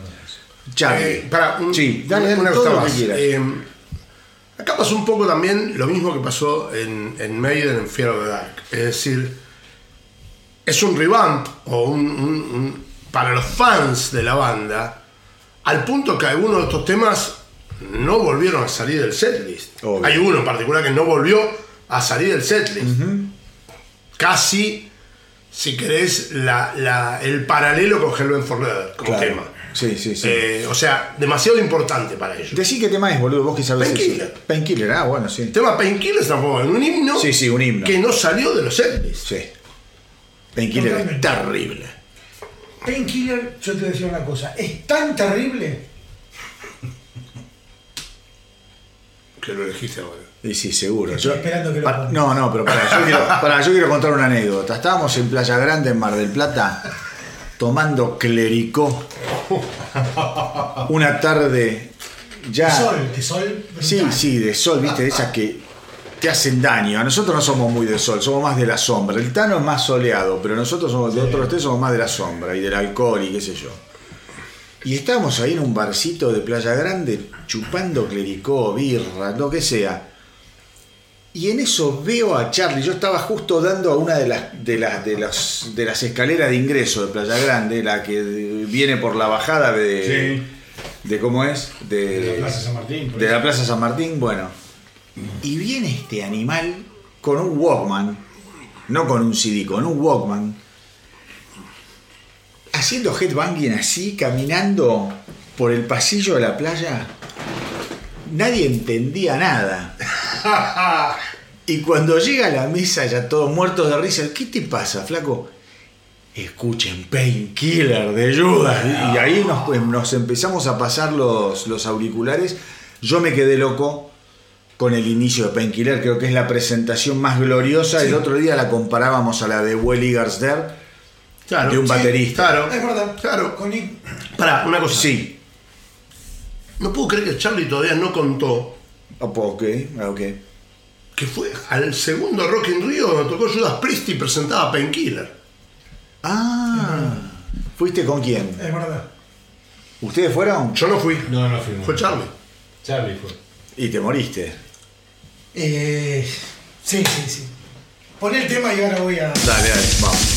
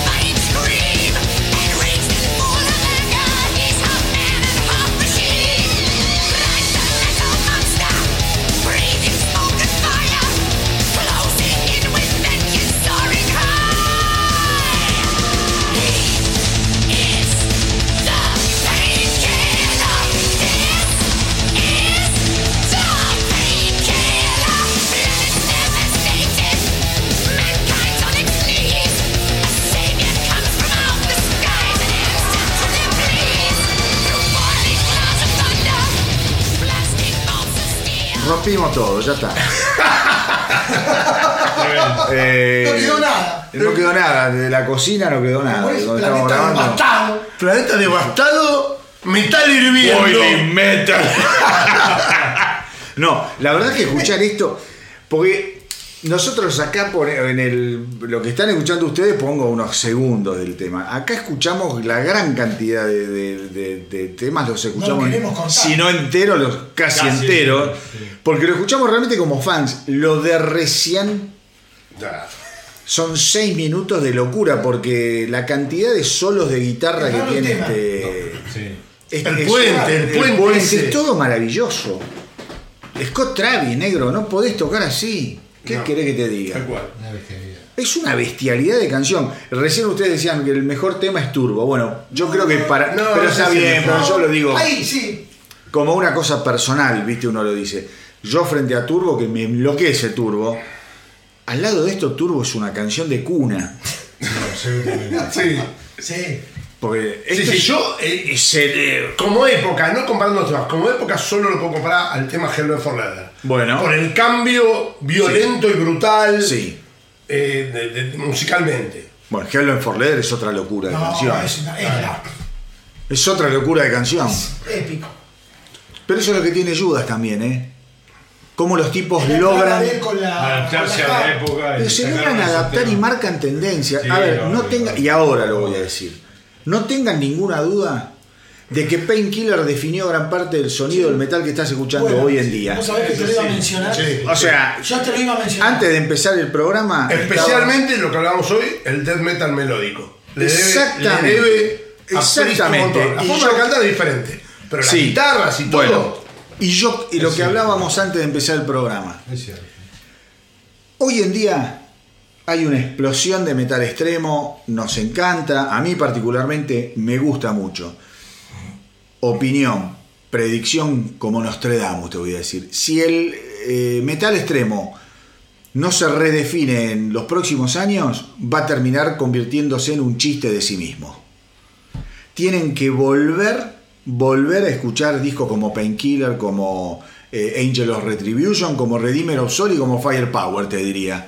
Porque los tipos dan clase a partir de este disco puntualmente, es un Es inicio, es dan clase de lo que es el nuevo metal, a nivel cuidado de la melodía. eh, hoy, hoy hay muchas bandas de metal extremo, loco, no te hacen solo de guitarra. Es como que la guitarra no, ha- no tiene la función que históricamente tuvo. Vos me dirás, cambió la tendencia. Bueno, ¿Saben qué? Es- a mí me, me parece mucho más seductor y más entretenido escuchar guitarristas que hagan solos y que un cantante te pele melodías y que haya una estrofa comprensible con un coro predecible. Porque te genera masividad en algún punto y empatía. Y lo lindo de- del metal, para que no se muera, es que haya cada vez más bandas que puedan volver a reescuchar estos álbumes de Judas y empezar a diseñar el futuro del, del metal extremo. Porque el futuro del metal extremo no lo va a definir Judas Priest, ¿eh? ya lo hizo, ya está, su función la cumplieron. Ahora van a sacar otro Mirá. disco y Sí. capaz de que saquen uno más o dos más y después se mueran, no lo sé.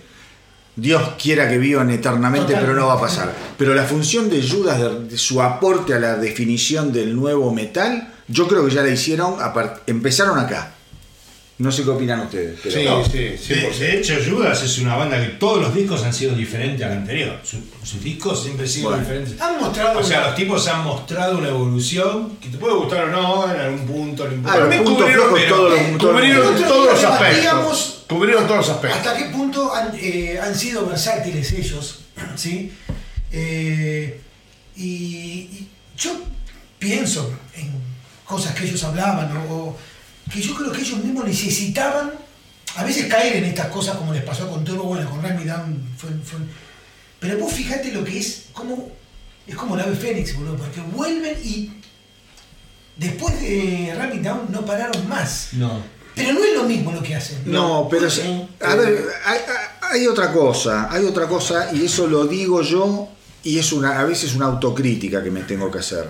Yo soy de caerle muy fuerte a, a los artistas, a las bandas, cuando no me gusta algo los hago concha, me chupan huevos, soy fan pero también soy crítico como fan. Soy muy exigente. Yo creo que Judas Priest, como dice Marce, son súper versátiles y en esa búsqueda vos vas a meter el- el- la pata en el barro Total.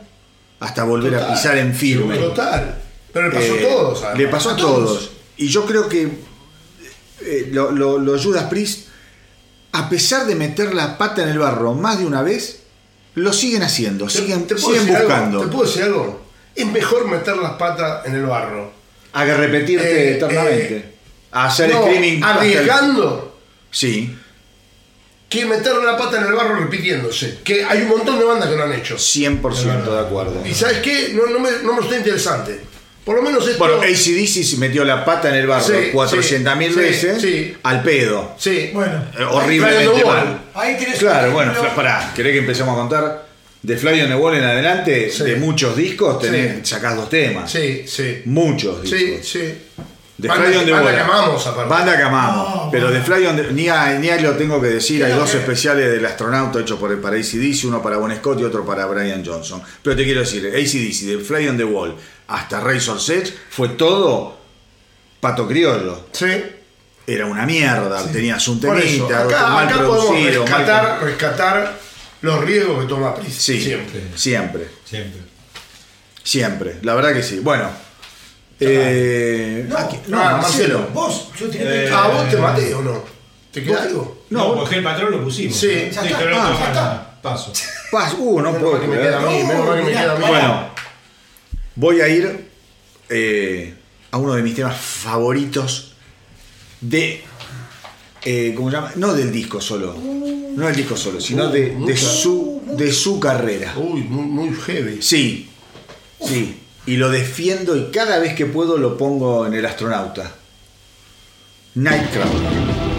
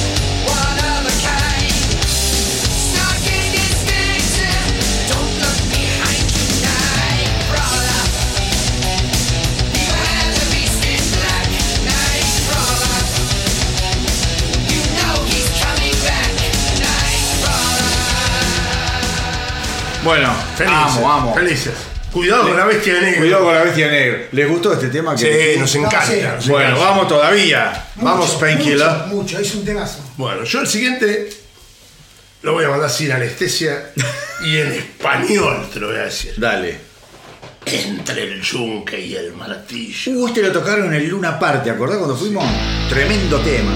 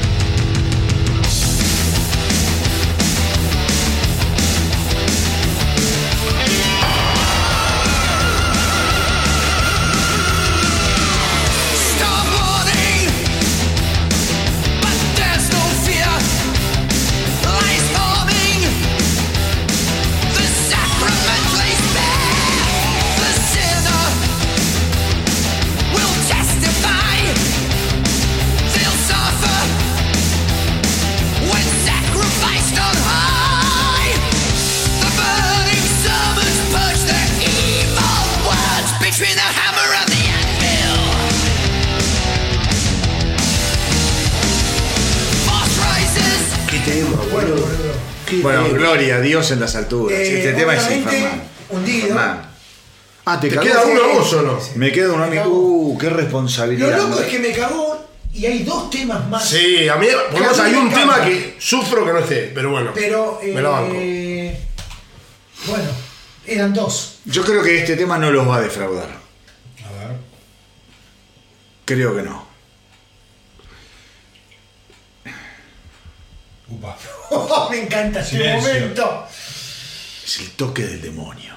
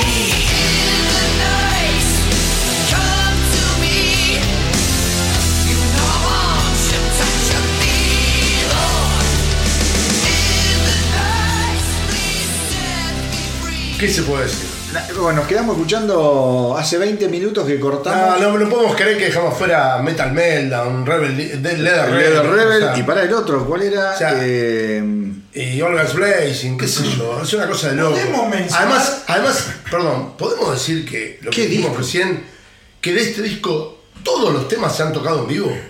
No es normal Hay eso. uno que no, que dijiste recién, Sí, ¿cuál el instrumental. Ah, está Pero bien. no es normal eso. No, pero yo creo que este es un disco mu- muy querido por ellos. Fue un disco que los, los vuelve en forma. Cuando hablas de British Steel, hablas de Screaming for Vengeance, hablas de Defenders y decís, boludo, qué parejo. Elijo dos temas porque, bueno, elijo porque son mínimas distinciones. Este es un disco compacto. Es totalmente Sí, compacto. sí, Sí, sí. sí, Y, y sabes, pero mira cómo, cómo son las cosas. Yo te, re- recién te digo, es un disco que ellos quieren mucho, que fue como una vuelta, qué sé yo. Y termina est- esta gira y se destruye la banda. Sí. Es cierto. Se destruye la banda. Se va nada más ni nada menos que Rob Halford. Sí. Sí. Sí, es muy loco eso. Se va Rob Halford eh, persiguiendo un sonido también. Eh, Sí. yo, yo creo que Halford fue el que mejor entendió la época, Obviamente que sí. De todos. O sea, y es raro sí. porque los discos de, de Tim Ripper Owens también son, suenan mo- modernos, si querés. No son buenos, pero suenan modernos por lo menos en el estilo. Pero el que mejor entendió la época fue Halford. Hasta la forma de vestirse. En esta época Halford abandonó el, el- el uniforme de cuero y, y la gorra y la moto para salir con pantalones rotos, parecía eh, Sí. pantera, ¿entendés? Sí, sí. Hasta, hasta en la imagen. En, en Bueno. Fight era así. Vos, vos sabés que hay. a ver, esta etapa, yo creo que. eh, no vamos a pasar música con, con Ripper Owens, pero yo creo que es un buen momento para hablar bastante, para hacer uno de los grandes momentos charlados. Sí. Sí. Eh, Charlie, vos que No, yo estás quiero ahí. cerrar algo, eh, porque es verdad que viene toda esta etapa. Eh, el último concierto que da Halford eh, es en una gira que se llamaba Operation Rock and Roll Tour y es digno de mencionar quiénes estaban en esa gira, porque digo lo que debe haber sido estar en ese momento ahí. Estaba Alice Cooper, Gira con la última de Judas, con, con, Con Halford. Ah, está bien. Exacto. sí. Alice Cooper, estaba Sí. Motorhead. Hay una banda que mucho no la tengo que es Dangerous Toys. Sí, es que desconocida, en su momento sí, de, es Metal- nombre, eh, no, no la tengo. Metal Church. Bueno, esas, esas cuatro bandas son las que giran en, en lo que sería ya la despedida. Metal Church. Metal Church. Creo que se murió uno de los cantantes hace poco de Metal Opa. Church. Sí, sí, sí. Uno de los cantantes piolas que tuvo. Eh, bueno, acá pasa lo siguiente. Hay, hay un como en todas, todas estas separaciones, vos vas a escuchar las dos aguas, vas a escuchar varias versiones. Sí, sí. Lo- Yo te digo lo que dice Halford en su biografía, cómo lo pinta él, que eso no quiere decir que haya sido necesariamente tal cual. Halford entiende eh, que las relaciones internas están muy complicadas porque estaban todos con un nivel de exceso que ya no se podía más. Estaban todos muy, muy metidos con falopa, con alcohol predominantemente. Entonces él dice, yo entendí que la mejor manera, la mejor manera de pasar esta etapa era dándonos a toda la banda un respiro de la banda. Entonces yo tenía la venia y el ok de Tipton, de Hill, de Downing para yo hacer mi experiencia solista. Yo quería experimentar lo que era ser solista, por varias razones. Primero, porque me interesaba poder agarrar una guitarra, componer yo una canción, componer la música.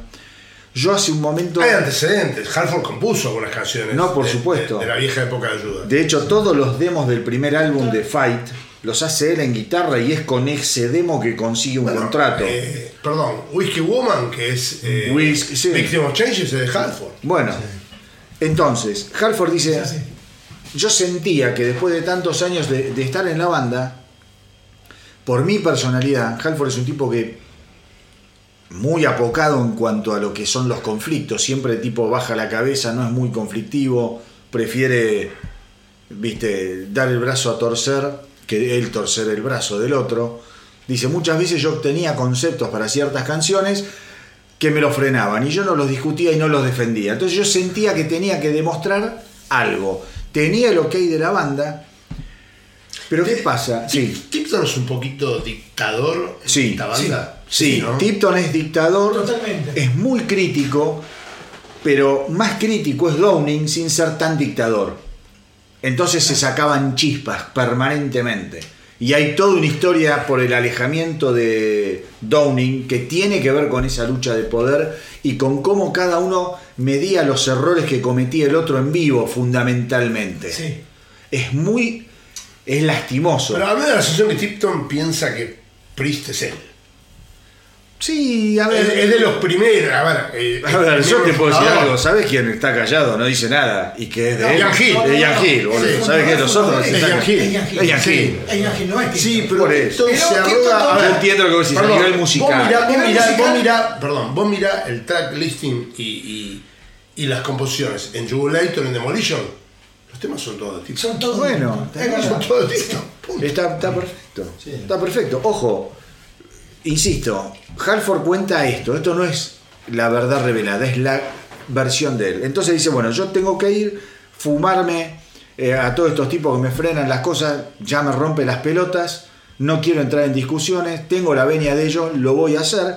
Entonces les manda una carta a los, eh, o los llama por teléfono a los, a los managers históricos de ellos, le dice, mira, voy a hacer un álbum solista. Y el management lo manda a la mierda, pero de una manera grotesca, dice, de mal modo, le pegó mal a él, le pegó muy mal, lo frenó mucho. eh, y a las pocas semanas, el, el- el management manda un comunicado de prensa diciendo que él había abandonado la banda. Dice, y a partir de ahí se, fi- se- se- se- se gestó toda una distancia entre la banda y yo que me costó muchísimo superar, porque yo quería hacer una experiencia solista y quería volver a Priest. Y él, hay reportajes en donde él dice, yo no me estoy yendo de Priest. Esto es una experiencia solista, no, la banda no está disuelta ni mucho menos. Es curioso eso decís. A mí siempre me hizo ruido porque. Bueno, por porque eso te él digo. tiene un disco como Halford, que es posterior, Claro. y un disco como Fight. Y otro como tú, y otro como tú. Sí. Está Fight, está tú y está Sí. Halford. Con Halford tiene tres discos, si no me equivoco. Claro. Y la pregunta es. ¿Por qué formó otra banda en lugar de hacer algo solista? Algo de resentimiento tiene que haber por ahí. Bueno, pará. Yo te cuento la historia, pues es linda No, toda y esta aparte, historia. en esa banda toca, toca Scott Travis. ¿no? Exactamente, toca Scott Travis. Fue con Travis. Scott Travis, pero pará. Entonces el tipo dice, bueno, ya está. Más allá de eso, Judas Priest tardó tres años en conseguir cantante. En esos tres años él tocó en festivales, Sí, estuvo, estuvo bastante. Y a él le toca, le, le- le- le jode mucho darse cuenta. Porque él dice, yo no me quería ir. Yo, la verdad que yo, desde que leí que yo me había de la banda, mi, mi motivación fui, era volver. Era mi familia, son mis hermanos, la que te dicen siempre. Bueno, una cosa que a él lo destroza, dice, yo iba a tocar, ponele, por Europa, donde tocaba para 20.000 personas, no llenábamos un lugar de 500 con Fight. Nosotros tocábamos con Fight en, en locales que alquilábamos con Judas después, después de los recitales para hacer una fiesta con, ¿Puedo con, agregar este con los momento- roadies, con ¿Puedo todo. agregar en este momento que yo vi a Fight en obras? Bueno, está muy bien. Eh, lindo show. Bueno, lindo show. es- Y solamente dos covers de Judas Priest. Todo el resto él- porque él no quería tocar cover de Judas Priest. Él no quería tocar cover de Judas Priest. Y de hecho, cuando él, él después, bueno, Fight, no pasa nada, tú, no, una cosa media más modernosa, rara, tampoco pasa nada. Y se hincha las pelotas y dice, mira, eh, a mí yo no podía llamar por teléfono, yo no podía, era como, no se resignaba a tener que hablar por teléfono, a dar el brazo a torcer de una manera humana. Dice, yo tengo que hablar en el idioma del metal. Ellos me van a entender, porque como yo sigo la carrera de ellos, ellos en algún punto están siguiendo mi carrera. Yo les voy a hablar de la manera que nos entendemos. Y ahí es cuando forma de toda su experiencia solista Halford, que es la experiencia más metalera. Y dice, Halford, el primer álbum de Halford, fue un mensaje musical directo dirigido a Priest. Para que entendieran que yo tenía que volver. Y si vos escuchás, hay un tema, por ejemplo, creo que se llama Resurrection, no sé cómo. Sí. Bueno, eso es Judas Priest. Sí. Ja- el disco ese de Halford tiene muchos guiños a Judas Sí. Priest. Fight no, ¿eh? Fight es, Fight no. es más Y- pantera. que- menos. Es groove metal, Claro. es más pantera que otra cosa. Eso tampoco, o sea, pasan los años, ¿viste? No pasa nada. Hasta que el tipo dice, bueno, les tengo que mandar una carta. Y se sentó, escribió una carta, se las mandó, lo llamaron por teléfono, le dijeron, tenemos que hablar.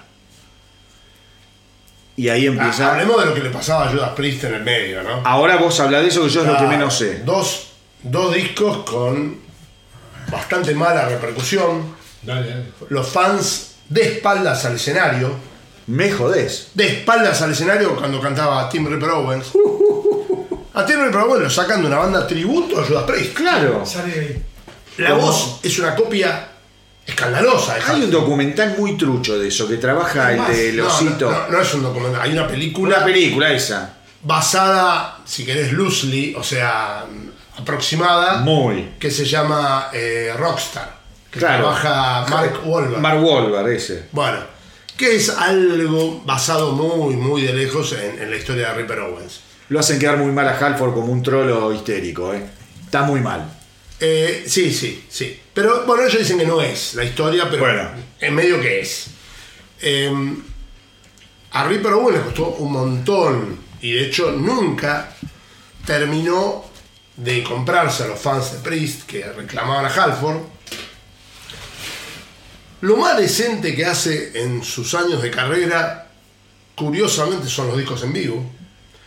Live in London y, y el otro no me acuerdo cómo se llama, Sí, que es un doble. Sí, Eh, creo que te lo regalé yo. sí, sí, sí, claro.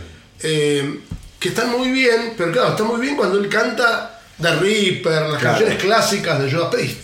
Eh, te mete Bullet Train o te mete Bloodstained Y no le interesa a nadie. y no le interesa a nadie. Claro. Y no le interesa a nadie. Y de vuelta, Bullet Train nominada al Grammy. sí, ni siquiera son muy buenos temas, para ser honesto. Estarían bien en el contexto de un disco mejor, digamos, pero no. No, tampoco da. Tampoco dan para hacer el single. Bueno, pará, Priest también empieza a tocar en lugares súper reducidos. Sí, sí. Eh, yo creo que eso motiva un poco la llamada o, o el, o el recontacto. Hay Es- un hecho que olvidé. no vamos a ningún lado, ninguno de los dos. Bueno, hay un hecho que me olvidé, y ahora te dejo, Charlie, Sí. que le pegó muy, muy profundo a, eh, a Halford para tomar la decisión de escribir esa carta. Fue que Iron Maiden, reunidos con Dickinson, lo invitan a tocar, a abrir un festival donde estaban ellos, donde estaba tocando Iron Maiden, obviamente, y dice, ahí entendí un montón de cosas. eh, Porque era como Pero no es solo el único hecho. ¿eh? Ahora- bueno, te- ahora, ahora hay a más ejemplos. Bueno, dámelos, así, así nutrimos el A programa. ver, Skid Row, en una gira en Phoenix, están en la ciudad donde vive Halford. Los llaman y se mandan un cover que quedó grabado en un disco en B-Sides Ourselves. Se mandan Delivering the Goods. Claro. Yo creo que a Halford le debía doler en el alma. ¿Por qué estoy tocando esto con estos tipos en lugar de estar tocando con, con Judas Priest? ¿Entendés? Pero él, él- No, él- no, él- él lo que trata de, de decir en la biografía, tangencialmente lo dice, tampoco se regala tanto, porque no es tan boludo, ¿viste? Es como que él sentía que con Dickinson habían recorrido el desierto por separado, pero en algún punto Una historia psicológicamente. bastante común, ¿eh? Una historia bastante Claro, parecida. juntos. Interesante. juntos Sí. psicológicamente. Y no lo dice, pero aparentemente hubo una conversación ahí entre ellos y bueno. O sea, Esas que, cosas hay- que- o sea que hay- eso es gracioso, la relación entre Priest y Maiden. Maiden abrió para Priest al principio. Claro. Claro, Eh, claro. y como que Priest un poco resintió en algún momento dado el éxito de Maiden en las grandes giras de Maiden, de, de Line After Death y qué sé yo. Eh, pero como que se hermanaron de vuelta. O sea, lo escuché mil veces a Halford decir, como lo escuché a Jen Simmons, decir que, que, que no esté inducido a Iron Maiden al, al, a Rock and Roll Claro, es una vergüenza. Es una vergüenza. O sea, ellos mismos reconocen Es como que se hermanaron al final de la carrera, como decir, no, estos pies eran. Sí, competían con nosotros, pero eran grosos. Pero es muy, es muy interesante en el momento que Dickinson y Halford sacan el pie del plato. Que es como vos decís, que lo dijiste con respecto a, Half- a Halford, que leyó la época de una manera distinta. Yo creo que Dickinson las motivaciones no pasaban tanto No, por la época. No, no, Pero no. Eh, no, no vamos a volver a Maiden. No, no, Dickinson bueno. era una necesidad creativa de él. Exactamente, exactamente. Pero bueno, un poco este impas de música era para. Porque es una etapa súper linda de.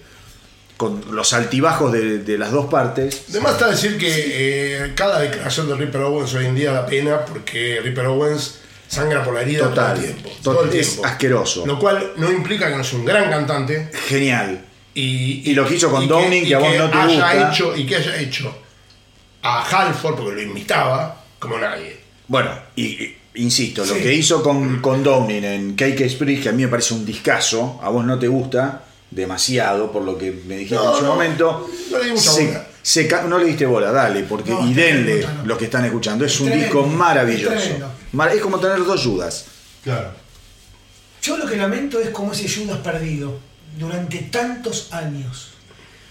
Porque cuando vos ves, eh, analizás lo que fue Jugulator en el Sí. 1997 y Demolition en el 2001, en Jugulator el 100% de los temas están compuestos por ese binomio infernal que es Downing y Tito. Sí. Sí. Claro. Que vos decís, yo lo he escuchado, no está en Spotify, búsquenlo si lo quieren escuchar por lo menos En YouTube. por, YouTube está. por YouTube. Y esta, esta cosa que dicen, bueno, algo de- del trash metal, del, del nu metal, son como dos discos Hasta hay coqueteo con el Grunge en algún tema, ¿eh? Bueno, totalmente. Pero ¿quién no lo hizo? lo que digo es, Maiden no lo hizo. ¿eh?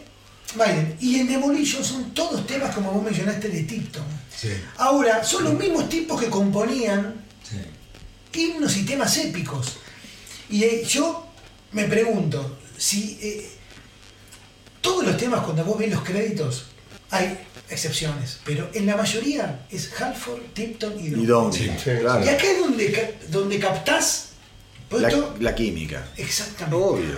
La United. Exactamente. United. Es, es- es la, es la- la- la Ahora, fuerza del conjunto. No deja de sorprenderme, salvo el, el grupo Halford, que es bien heavy metal. Sí. No deja de sorprenderme que la época de Fight suena curiosamente parecida en algunas cosas de la época. O sea, no fue por estilo musical la separación esa.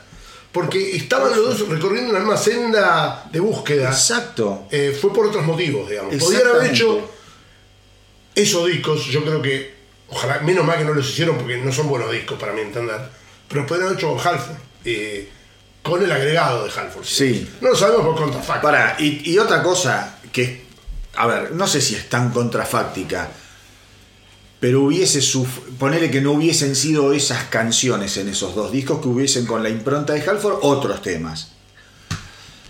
No sé qué hubiese pasado, porque el heavy metal en los 90, eh, eh, digo, Empezó a caer, sí. hubiesen sido discos que no sé si Hubiera qué- sonado antiguos, por ahí, o- no sé. o antiguos o qué preponderancia. Mira, el otro día cuando fui a ver el documental de Dio, hay una parte donde participa Eddie Trunk.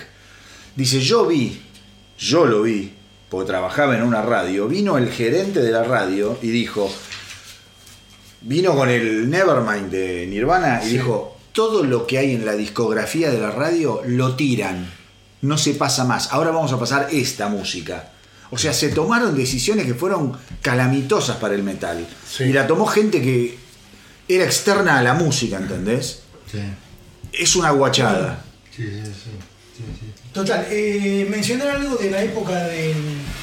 Mirá, el año que nos marca, el 2001, que es cuando sale Demolition, que es, entre otras cosas, el disco menos vendido de Judas Priest en Estados Unidos. Sí, claro. Que Tipton dice: Che, tenemos que recuperar un poco de iniciativa. Y en el sitio de Judas Priest abre a los fanáticos eh, a que busquen un nombre al disco. Que tienen ideas para darle un nombre al disco. En la época de... Demolition. De hecho, se llama Demolition ¿Por los fans? por los fans. Mirá vos, boludo. Ellos eligen un número, un, un número, un título posible que Tipton después lo fundamenta porque dijo, bueno, lo, le pusimos Demolition porque es un disco demoledor. Claro, bueno. Un simplismo eh, muy grande. Y, y la verdad es que me escuché los dos discos antes de venir acá, en estas últimas semanas nuevamente. No hice elección de temas, porque no, estaba, no era parte de Sí, eso, sí, sí.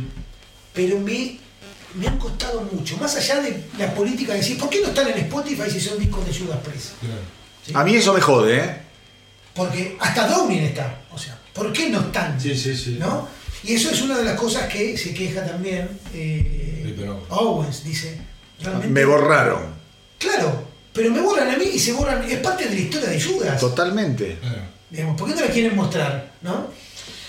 Eh, y algo que ha dicho Downing siempre, que mm, es lo que vos decís, ¿no? es lo que dice Downing, que había una cuestión de competitividad con, con Tipton, en, como que ambos crecieron más tratando de superar al otro, Claro. en algún punto. Sí, sí. Y se hicieron, bueno, como dupla, pero que llegó un punto que lo que Downing dice, que tampoco creo que sea un santo, ¿no? Pero ya llegaba un momento que no se bancaba los excesos de Tipton y era el único de la banda que se los decía. Y que Halford y Hill podían tener voz y voto, pero decidían por cierta complacencia. Bueno, Tipton alcohólico, ojo, eh, estamos hablando de un tipo que tuvo grandes, bravo, bravo. grandes problemas con el alcohol. Bravo. Y lo que le complica la llegada a la banda es que según Downing, Tipton salía con eh, una manager que tuvo Judas, que era una mujer durante muchos años, y en ese vínculo, eh, obviamente, la mina tomó partido y Terciaba las cosas para el lado claro. Claro. La que pasa siempre, a ver, eso para. No tenía manera, A, eh, a ver, eh, ¿por qué se separa, eh, cómo se llama, los brasileros? Sepultura. Por eso, porque Max Cavalera tiene como manager impone a su mujer. ahí está, Quilombo de eso está lleno. está lleno. Está lleno. Bueno, Dale. llegamos al año Bueno, 2005. pero pasaron Sí. 14 años. mucho tiempo. Es muchísimo tiempo. Ojo, y, esto lo vamos a decir ahora porque viene a colación de lo que pasa hoy en día también. Eh, este disco estaba- tenía que salir en 2004, porque Halford vuelve antes. Vuelve allá por, no sé si 2003 o 2004. Y el disco tenía que salir en 2004. Y Halford dijo, va a estar listo cuando esté listo.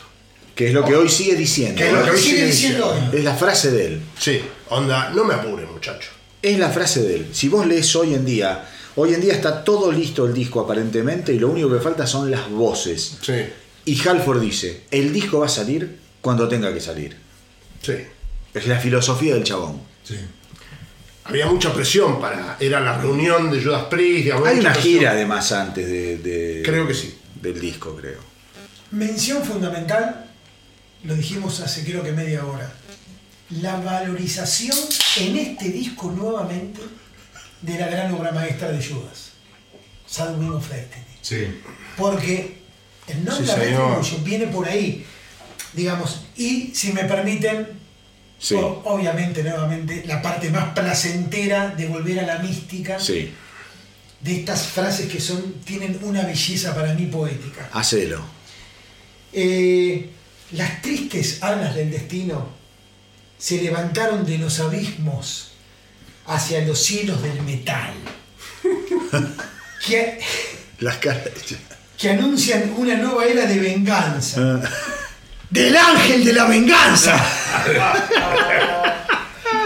Bueno. Bueno, voy a hacer, puedo hacer mierda a todo el mundo de entrada. No, para, para. Igualmente vamos a los típicos, a las boludeces que me gustan Ah. a mí. Se salió esto en el 2005, no sé, 23 de febrero. Claro. 23 de febrero del 2005. Productor Roy Z, yo no sé quién es, perdónenme, pero hizo un no gran trabajo. ¿Mm? Y había una expectativa en el mundo del metal gigantesca. Sí. El grunge, por suerte, ya se había terminado y hubo una revalorización del metal. Vamos. Como dijo Charlie, acá hay referencias a discos anteriores a lo loco en toda la letra, en todas las letras. Y yo, Mm. sorry, porque sé que voy a destruir a todo el mundo, pero hay que decir que Judas resurge. Sí.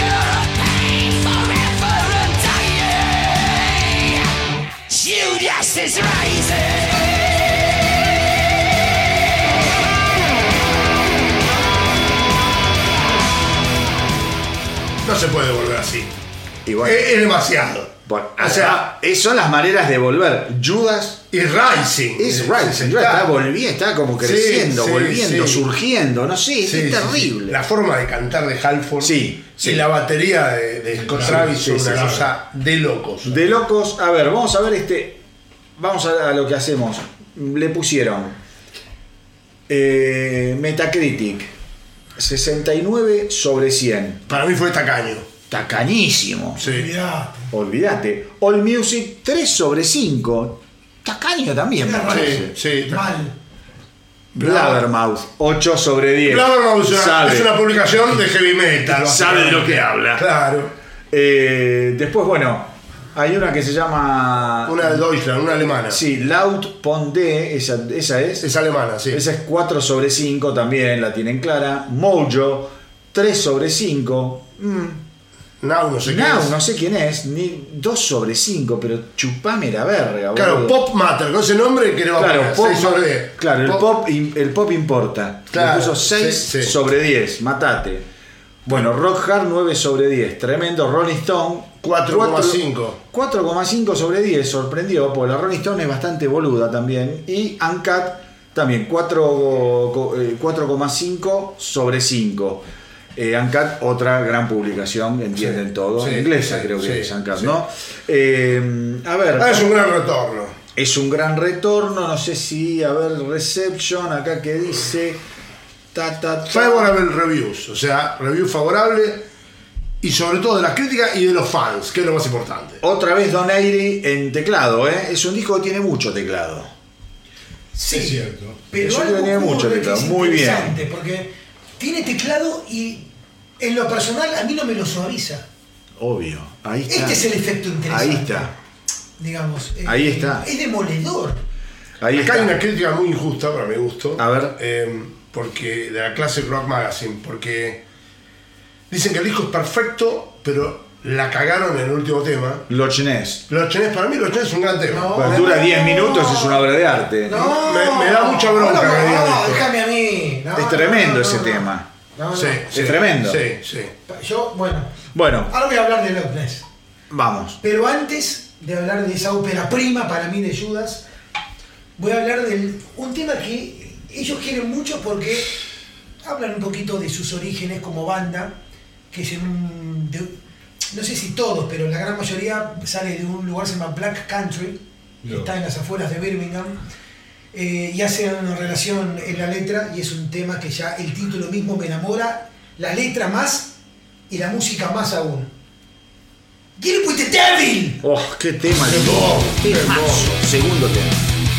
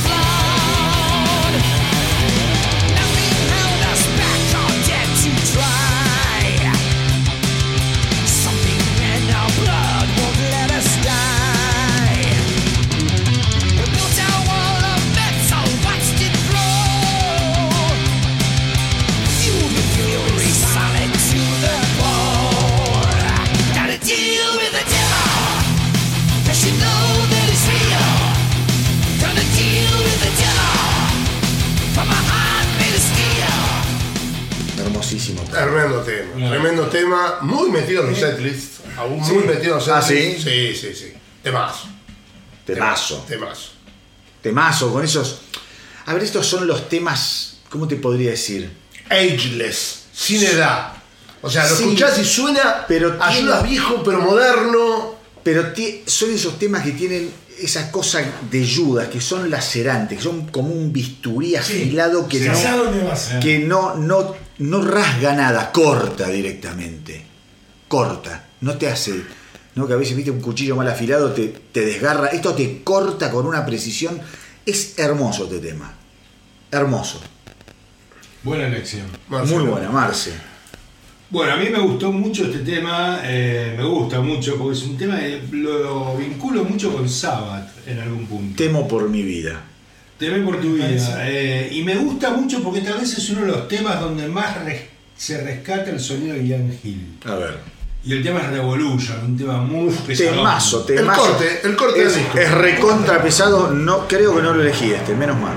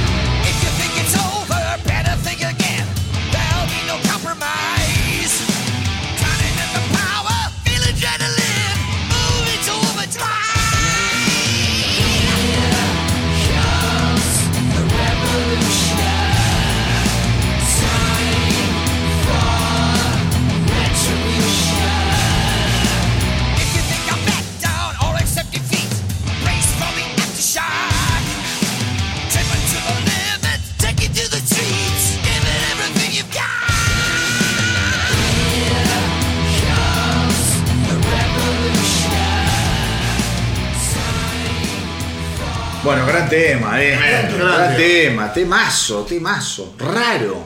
Raro tema. Eh, nada, pero Judas hasta la, hasta la médula, aunque, Sí. aunque sea raro. Ah, Ahí, ahí mencionamos tres o cuatro temas de la carrera de, de Priest que pueden estar vinculados con este.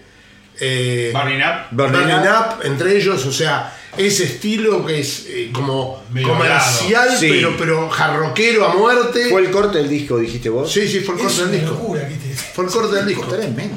Es muy pesado para hacer el corte del disco. Eso Tremendo. sí, llaman a. Tremendo. Bueno, a ver, espe- a ver, espero pegarle a. O no, espero que no, pues así escuchamos más. Eh, este es un tema que me encanta. Me encanta, es muy Judas, se llama Worth Fighting For.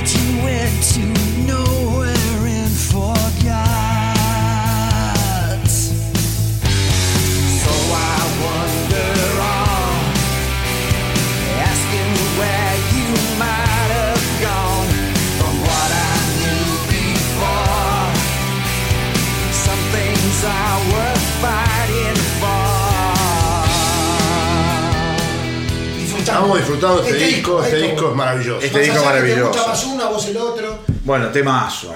Temazo, temazo, temazo. Eh, Yo digo que este tendría que haber sido el corte en lugar de Revolution. Pensamos, Revolution me encanta. Sí. Pero este todavía me parece más pegadizo para Sí. radial, digamos. Sí, sí, sí, sí, sí. Eh, bueno, yo voy a atreverme a decir una barbaridad. A ver, uh. Voy a decir que el tema que voy a elegir es el Me vas a cagar. Mejor. Tema. Me, me vas a cagar a mí, sabelo. en esa onda Ya sé. desde está. Death. Me vas a cagar a mí. Te, te- te lo digo yo, porque lo elegí yo y sé que lo voz- Te aseguro que es Angel. Es Angel. Me Sí. cagaste la vida, pero es un temazo.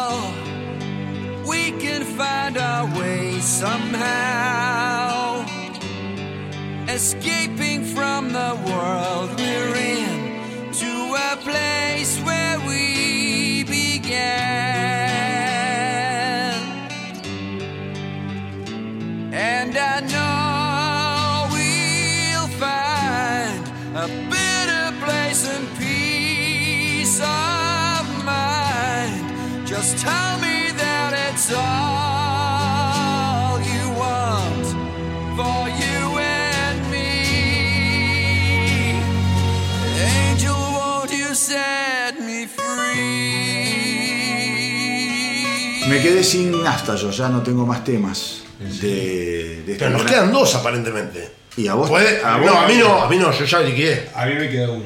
¿Y a vos? Y a él también, pero pueden quemarse. Que es el que voy a tirar ahora. Bueno, uf, Que yo creo que no nos quemamos. a ver.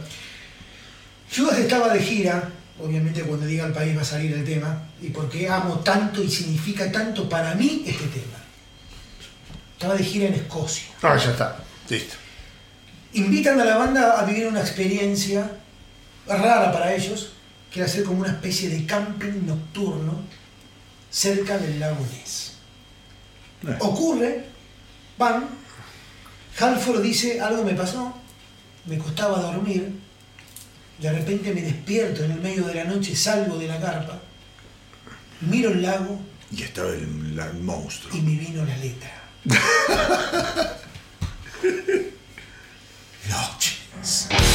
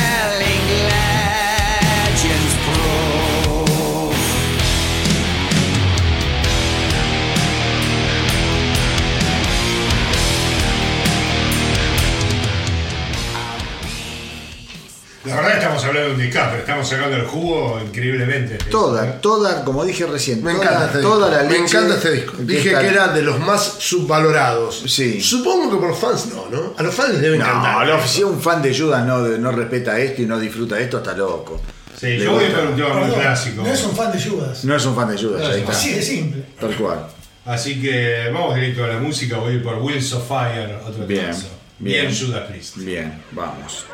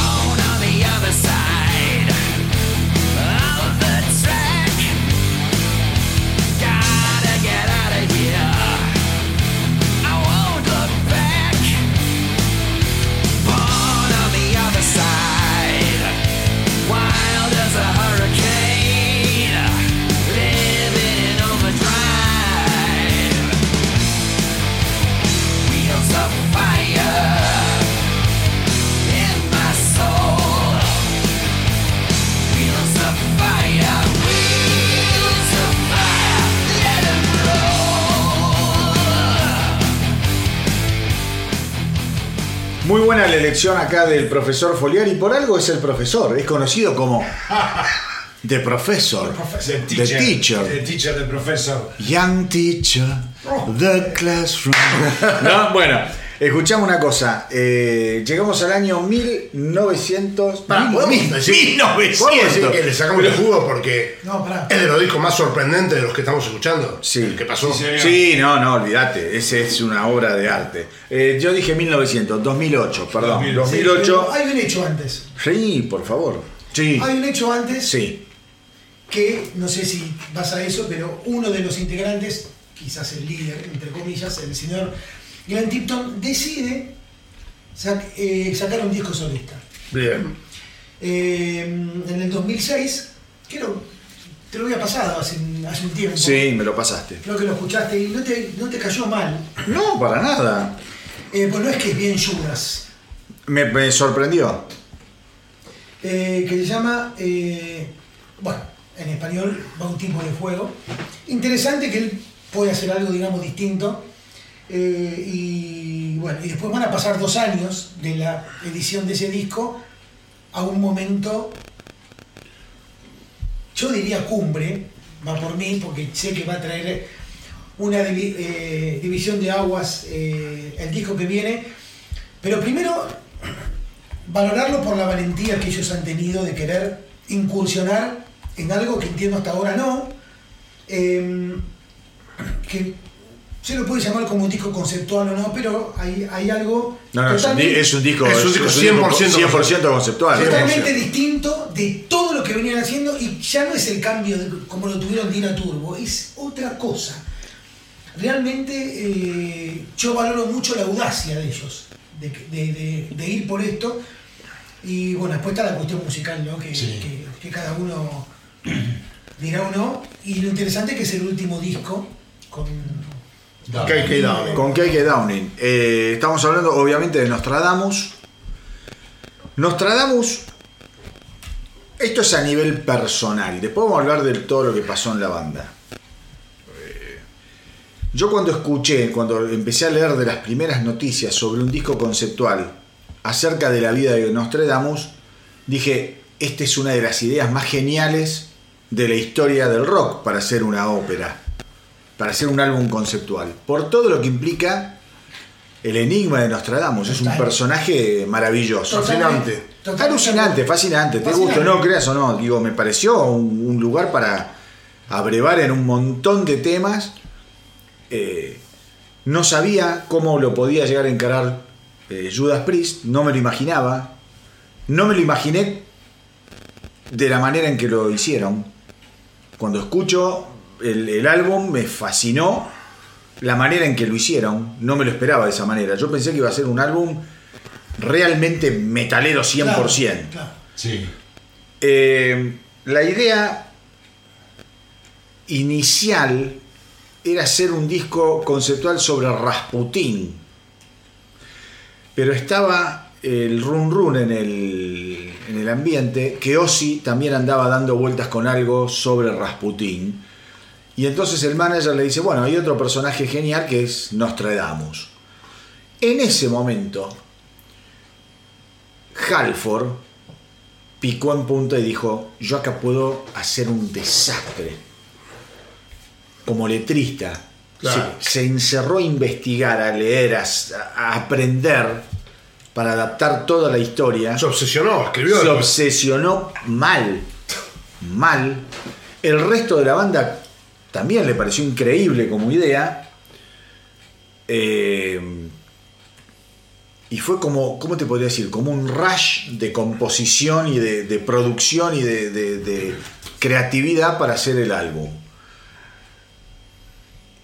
Como dice Charlie, es un álbum que divide aguas otra vez. Yo, yo digo que no soy de los fans de este álbum. Sí. Quiero decir que cuando Charlie dijo no sé llamar conceptual, yo le dije es 100% conceptual.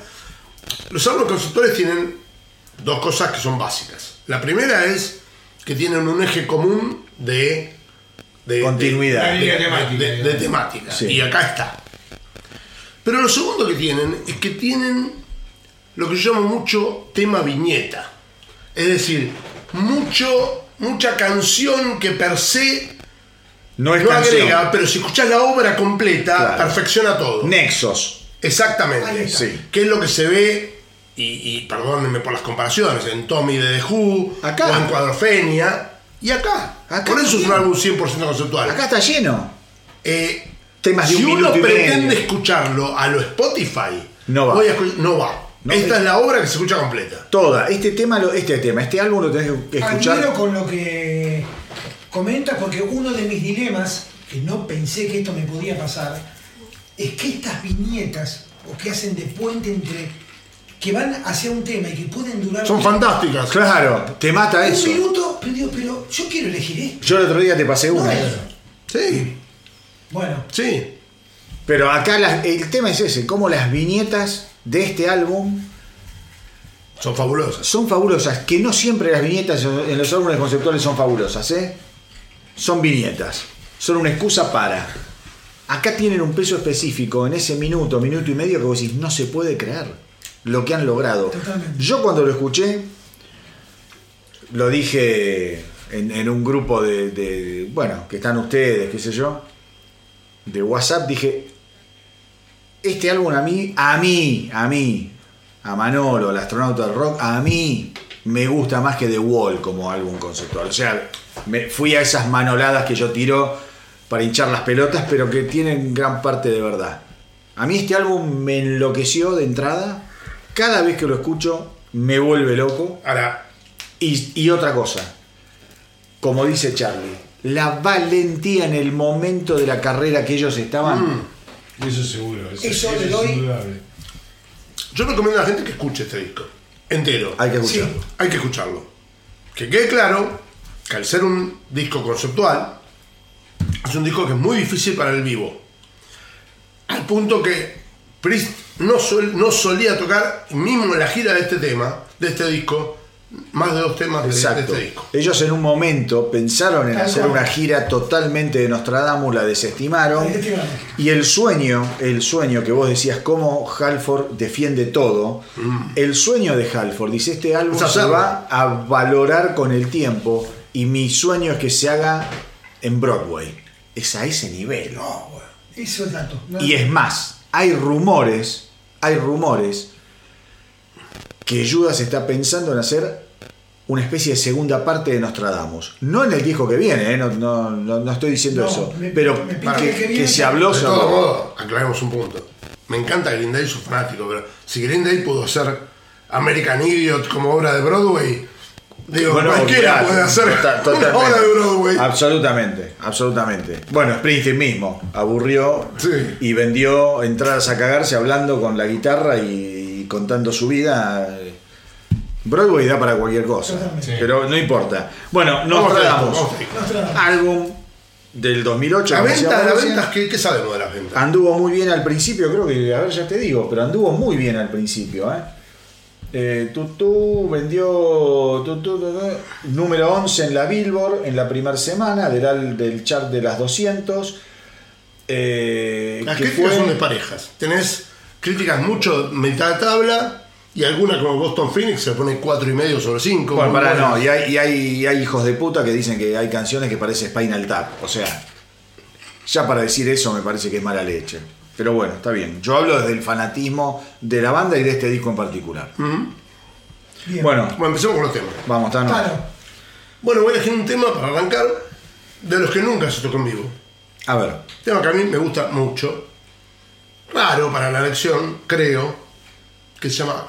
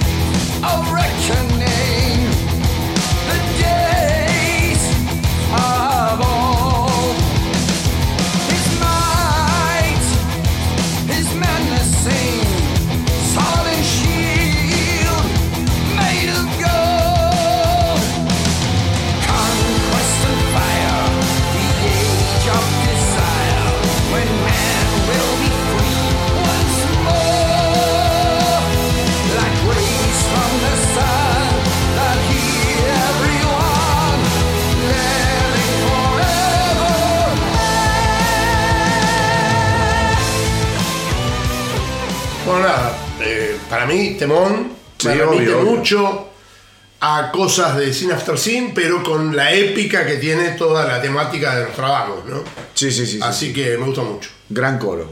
Sí, sí, sí. No, hermoso. Y aparte, cada vez que lo escucho, digo, es, es, es lo último que, que han hecho Tipton y Downing, ¿no? Sí. Juntos. Lo producen, son los productores del Encima álbum. son los productores del álbum. Eh, bueno, mi primera elección. eh, quiero decir algo antes que a mí es un disco que me gustó mucho. mucho. Yo lo estaba escuchando muy atentamente a, a lo que resultó para él. Eh, y, y la verdad. Me gustan mucho los temas puente incluso, o sea, no, no, no, Obvio. eh, pero bueno, voy a comenzar con un tema que me parte la cabeza, que es eh, Prophecy. Tremendo. Uh, me mató. Listo, me tema. Hasta Bueno, luego.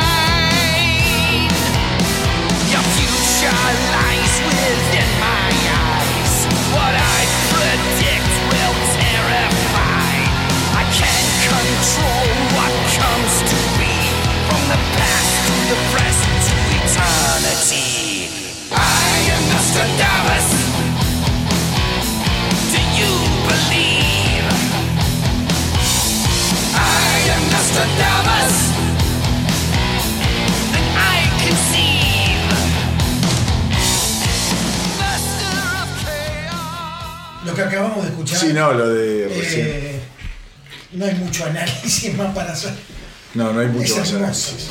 Ya, ya- I am Nostradamus.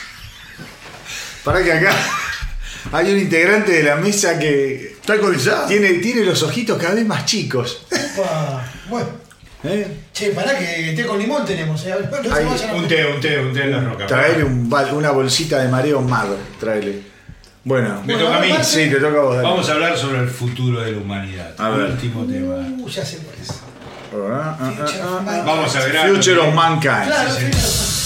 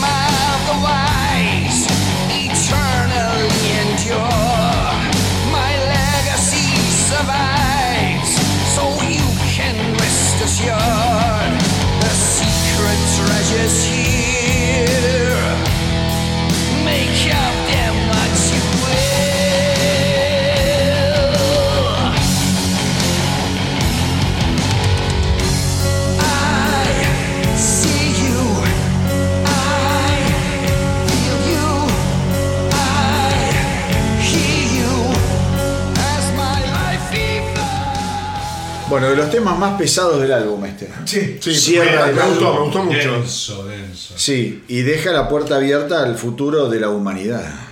Y de Nostradamus. Y de Nostradamus. Y de Broadway. Y de Broadway. Ya que está. Broad- bueno, vos querías decir algo de Broadway, que te encantaría que lo hagan y No, que- verlo. me quedé pensando en esa idea de ojalá que lo hagan, realmente sería. Sería maravilloso. La verdad. Sería mejor que The Elder en Broadway. Oh. Ah, ¿Hubo algún pelotudo que dijo vamos a hacer The Elder en Broadway? No no? creo, no creo. Menos mal, ¿no? Bueno, vamos con eh, mi primera elección. Se llama bien. Persecution.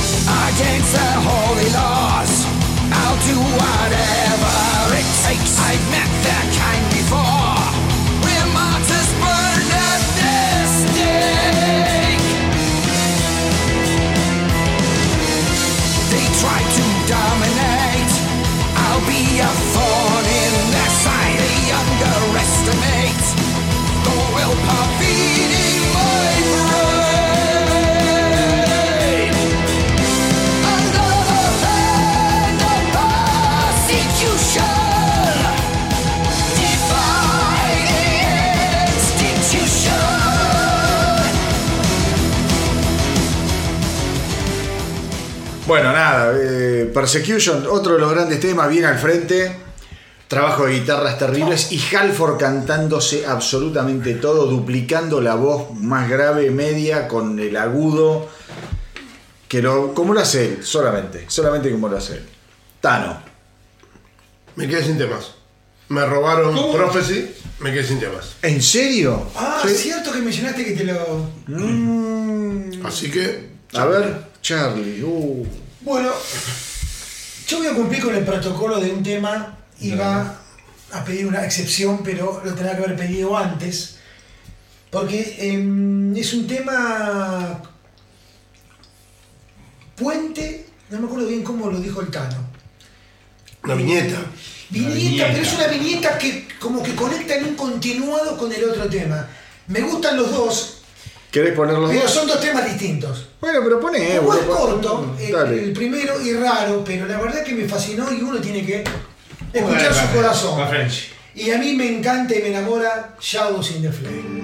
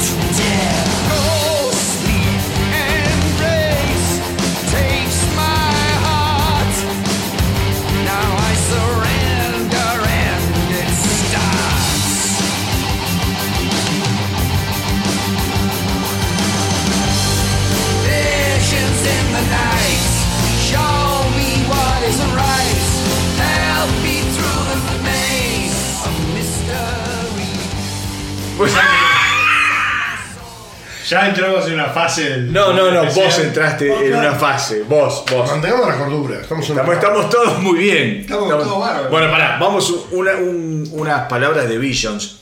Terrible. Terrible tema. Con uno de los mejores coros de Sí. lo que es Nostradamus, Sí. ¿eh? Y que dice Insisto, Tano- no tenía- que es un no corte tenía- y salió como single. Bueno, yo no sabía ese sí eso. sabía. versión editada, versión del álbum, más el tema Nostradamus, venía el- en el single. Sí. Más una introducción hablada por Glenn Tipton y Keke Downing. Ah, la mierda. Bueno, yo no lo sabía. Buen dato. Gran, gran elección. Marcelito. Pestilencia y plaga.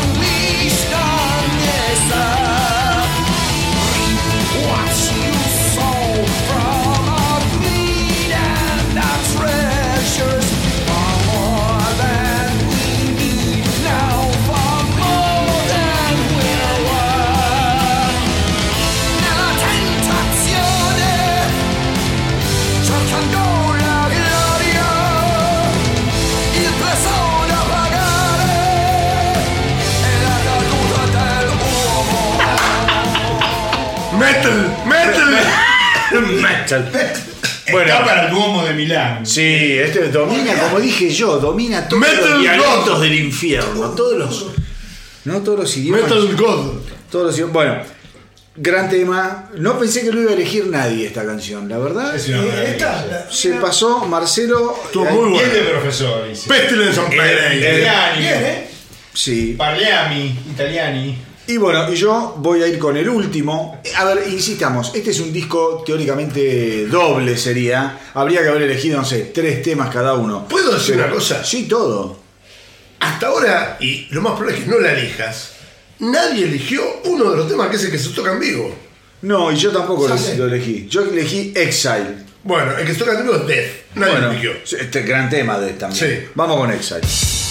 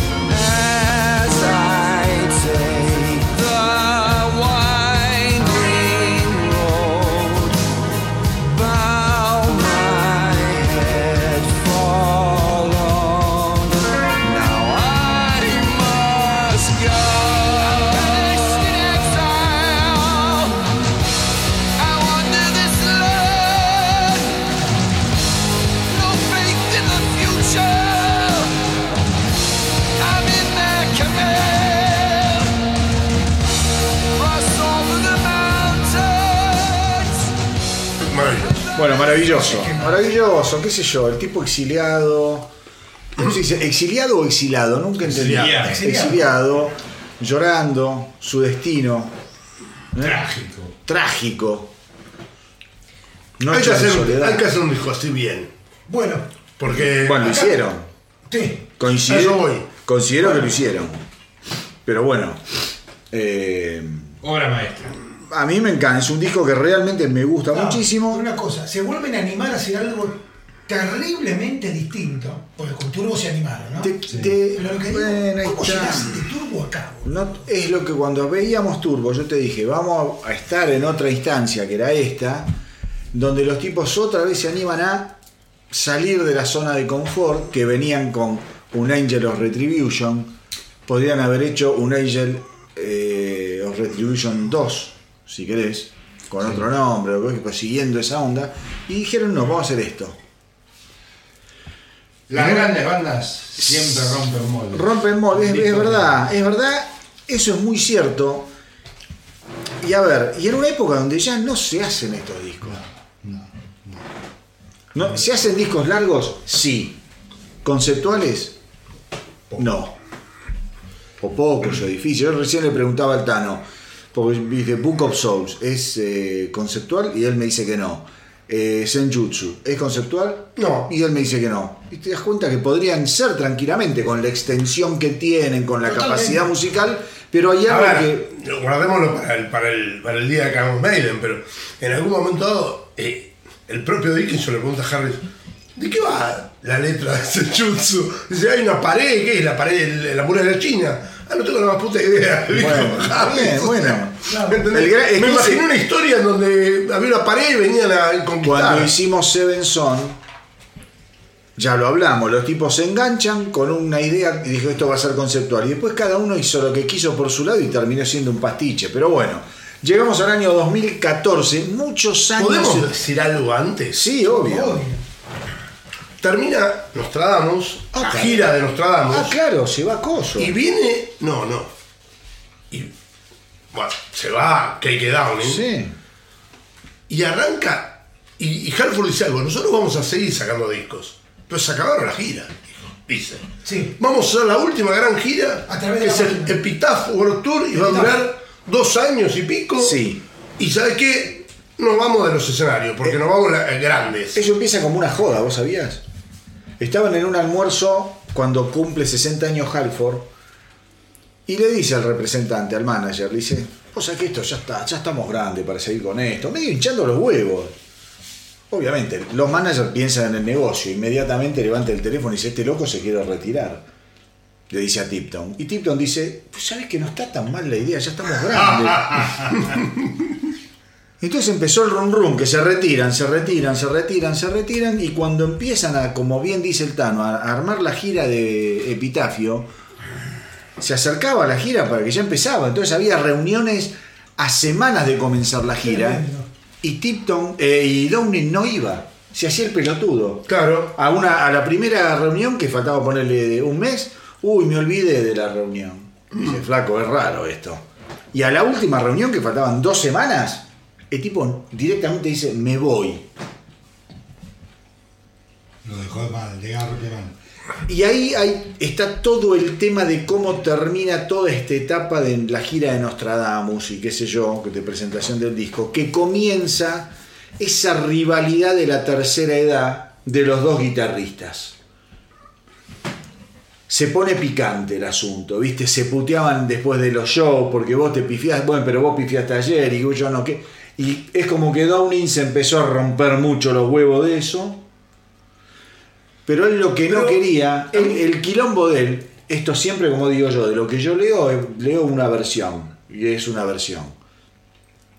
Dice, yo no que anímicamente me rompía el alma despedirme de, de los Es lo que te iba a decir. Y esto, dice, yo la verdad que no quería encarar una ¿Sabes gira de qué? despedida. ¿Sabes qué? Vos viste la gente de los laburos que dicen, si me siguen rompiendo los quinotos, yo me voy. ¿eh? Claro. Si me dicen, ¿sabes qué? Me voy. Claro. Y en vez de decirle no, no te vayas, le dicen, Andate. andate. Me pasó eso. Y después quieren volver. O sea, pasó eso. O sea, Down nunca quiso irse. Pero, Bueno, es la misma de Hulk. Pero, pero la amenazó y se tuvo que terminar yendo. Sí, y ahí va lo que. ¿Quién dijo? Marce, que- Sí. ¿quién dijo que Tipton es un poco capanga también? Y cuando Claro, dio la posibilidad claro. dijo, tómatela, chao. Bueno, bueno. Y a quien encuentran. Porque ahí también está en el tiempo el tapón perfecto para que no vuelva Downing, ¿no? sí, ¿Qué? absolutamente. Sí. Perdón. Hago un, solo comentario y te dejo seguir Claro. hablando. También no hay que ser ingenuos. Cuando se va a Downing, él tenía todo un proyecto de hacer un barrio Ah. privado con cancha de golf y un emprendimiento que lo embocaron, Sí. le sacaron cualquier guita y la cosa terminó en la nada y se fundió. Y ahí es cuando él empieza a romper realmente las bolas para volver, ¿eh? Para volver a la pista. Digamos todo. Seguí, Charlie. No, eh, que se encuentran con un guitarrista que venía de una banda que creo que se llamaba Lauren Harris, la banda, que es este muchacho que es un Richie. Monstruo. Es un monstruo que yo, mirá, eh, una de las cosas que se, sor- que, que se sorprenden, eh, eh, Halford con Tipton, y, pero escúchame, este tipo es más fanático de Judas que nosotros mismos. Sí, sí. Era un enfermo de Judas. Se Vamos a, vamos a hablar más de eso. Hasta el physique de rol da bien. Hoy lo hablamos, sí, a- hoy lo hablamos con Charlie hoy. Es increíble. Hoy cuando llegó Charlie, que llegó primero, yo hoy vi la gira, mira, cuento un poco a la gente. Hoy yo a la mañana me levanto, que yo y me pongo la gira de presentación de Helven, de British Steel 30 años. La empiezo a mirar medio distraído y digo, uy, mira, acá ya está Follner. Cuando la cámara se hacen eh, un primer plano de Era guitarrista, era Downing. Yo digo, hijo de puta, es hasta igual Sí, Sí, es igual. cómo se mueve, cómo se para. Sí. Increíble. sí, y como toca, ¿no? Em, Ah, sí, obvio. yendo, yendo a la gira Epitaph, gira que lo lleva a todo el mundo, los trae a Argentina, tocaron en la cancha de Racing, Sí, señor. ¿Al cual fuimos? al cual fuimos. em, fue muy particular esa gira, porque tocaron un tema de cada disco de Sí. toda la carrera Sí. hasta el momento, más los dos o tres temas clásicos que repitieron de cada disco.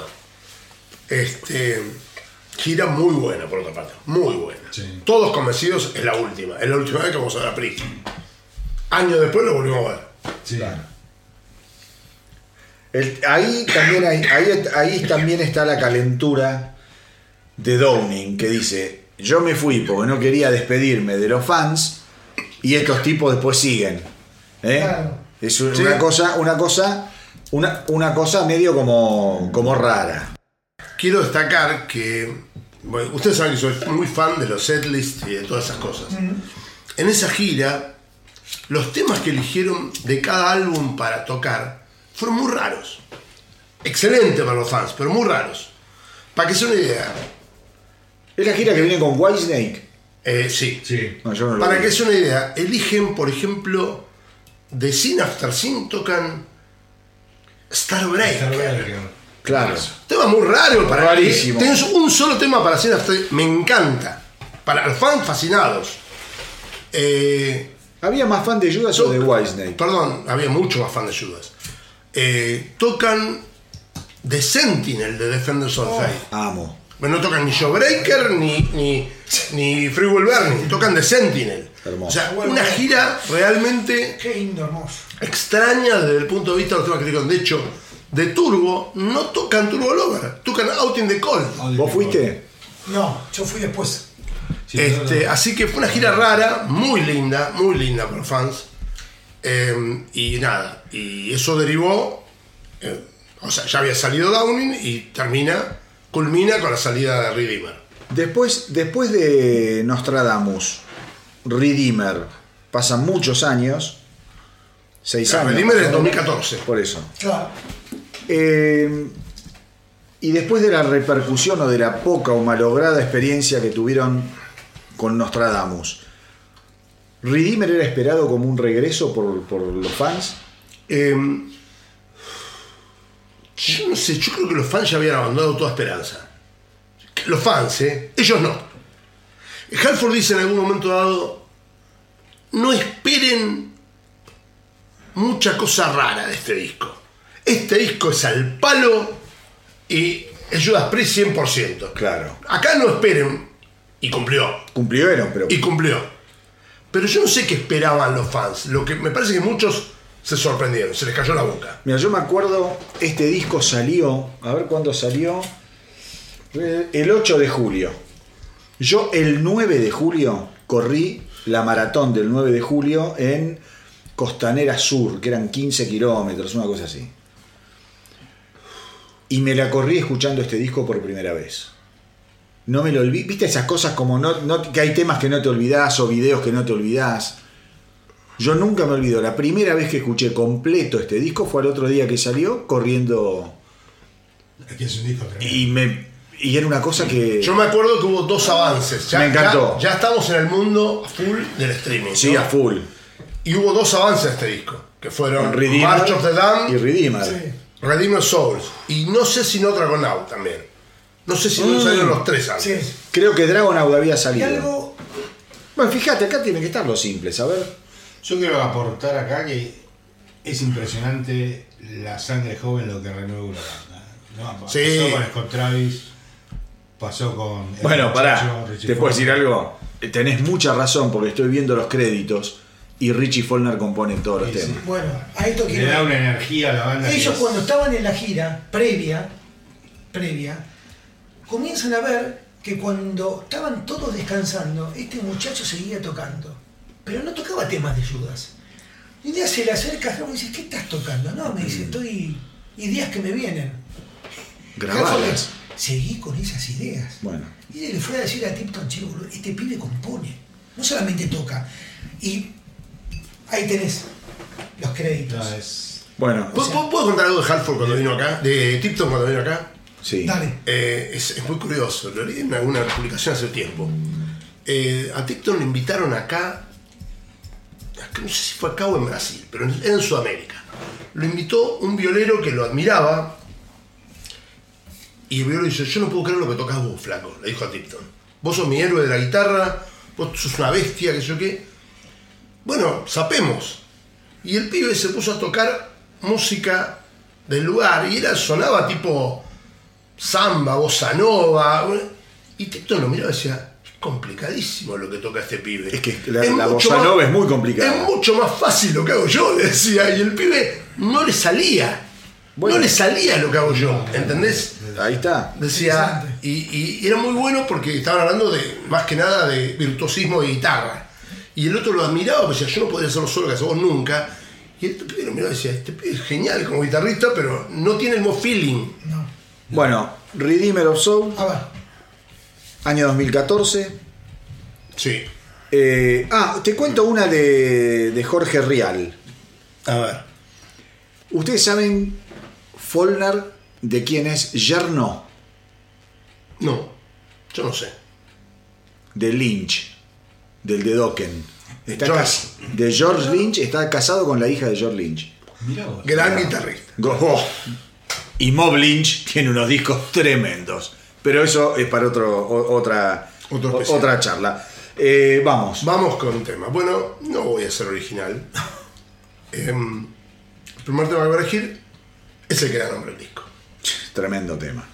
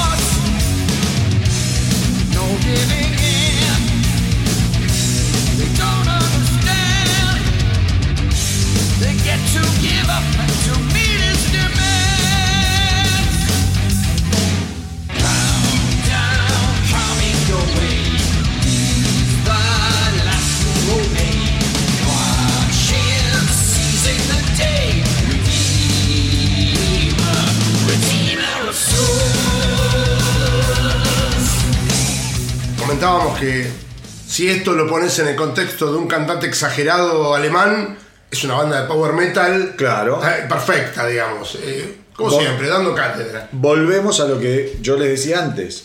Hay mucho, mucho para rescatar del metal extremo, del power metal de acá a futuro si escuchan estos álbumes. Sí. Puntualmente me refiero a estos dos que vienen ahora, ¿no? Sí, sí, sí, sí. Charlie. Bueno, muy difícil, eh, muy difícil, eh, pero vamos a optar por eh, estas cuestiones nórdicas. Halso Palala. ¡Hola!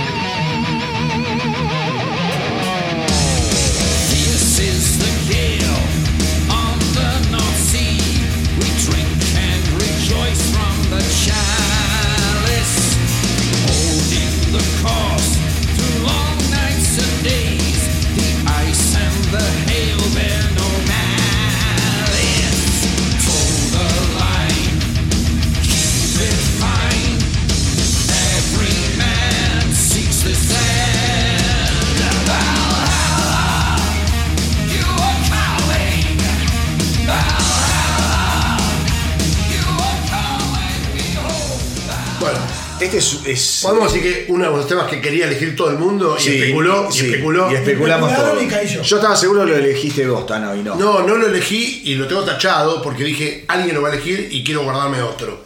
Que probablemente me caguen antes que llegue. Pero, vamos a ver. Veremos. No sé, es un disco con. Yo en lo personal con varias opciones. Sí, sí. No es que. Pero bueno, después es cuestión de gustos. Muchísimas opciones. Muchísimas opciones. Pero Marce. Sí, yo creo que decir este y el otro disco Faber Power son dos discos que los podés escuchar enteros y te gustan todos los temas. Y Sí, se- son sí, obras sí. Es maestras. muy, es muy difícil elegir. Son discos muy dinámicos. Perdón, estamos hablando, pero es estamos hablando de los dos últimos discos de una banda Son- Que tiene empezó en 50 años. 1974. Claro, Eso claro, no pasa claro. normalmente. Bueno, una banda que estaba viviendo un momento similar. Yo insisto con esta banda y si se me cagan de risa siempre, escuchen los últimos cinco discos de Accept. Es este nivel. Muy bien. Háganlo. Está bien, me, me la baja que no esté Udo de Schneider. Eh, Mar Tornillo le pasa el trapo 10.000 veces a lo que grabó Udo D. Snyder. Disco por disco, grabado de uno y el otro, te lo pones a escuchar, excepto Ball to the Wall, que yo tengo fascinación por ese álbum. Ya, ya lo vamos a resolver para otro programa. Bueno. A mí, Restless and Wild, Ok, está bien. Listo. Dale, Marce. Marce, March of the Damned. me cagó.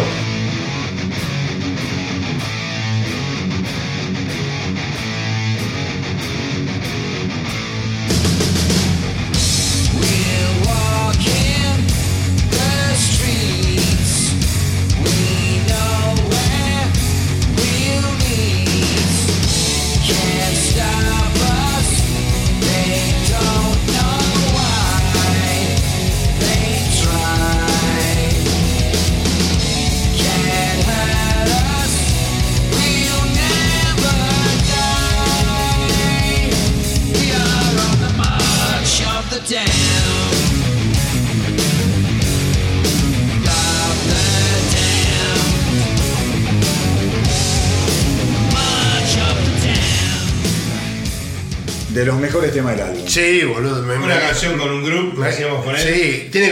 Ese- esa es la frase. De los No. mejores temas del álbum, te felicito. Yo no lo elegí. Yo sí, yo- lamentablemente. vos sí. Y mi primera elección es Battle Cry. Hail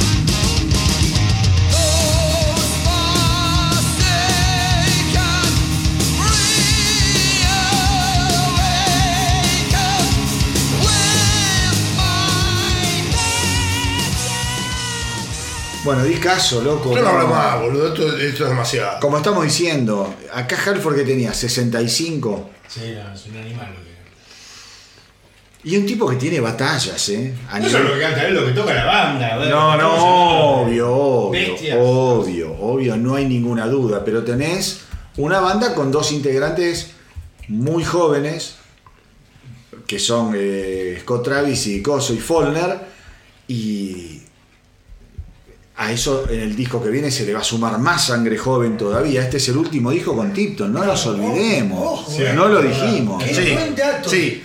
Que Tipton no se fue. Aclarémoslo. No, no, Tipton no se fue. Ya Tipton, Tipton de- después, bueno, tiene su. Acá este tema era Battle Cry, él tiene una Battle Cry personal. Totalmente. Sí, que, total. que ya la hablaremos. Pero que- ya lo hablaremos. pero bueno, no importa. Eh, hasta ahora venimos sacándole mucha leche. Bueno vos, Tano, cagaste. Yo cagué. Eh, bueno, vos, eh, Charlie, a ver qué, cuál es el tema. Bueno, este Casi. tema lo, lo voy a elegir entre tres. Ah, bueno, te agarró la duda. Me agarró la duda mal, pero porque hay dos temas que son como. Quiero ser muy prudente con la palabra. No sé si decir más poperos o más bailables, que la verdad me encantan, me encantan. Pero hay algo que me sale el fan de Judas de adentro y no puedo contra eso, boludo. Por eso amo Dragonaut. Bueno, temazo. Abre el álbum este, ¿no?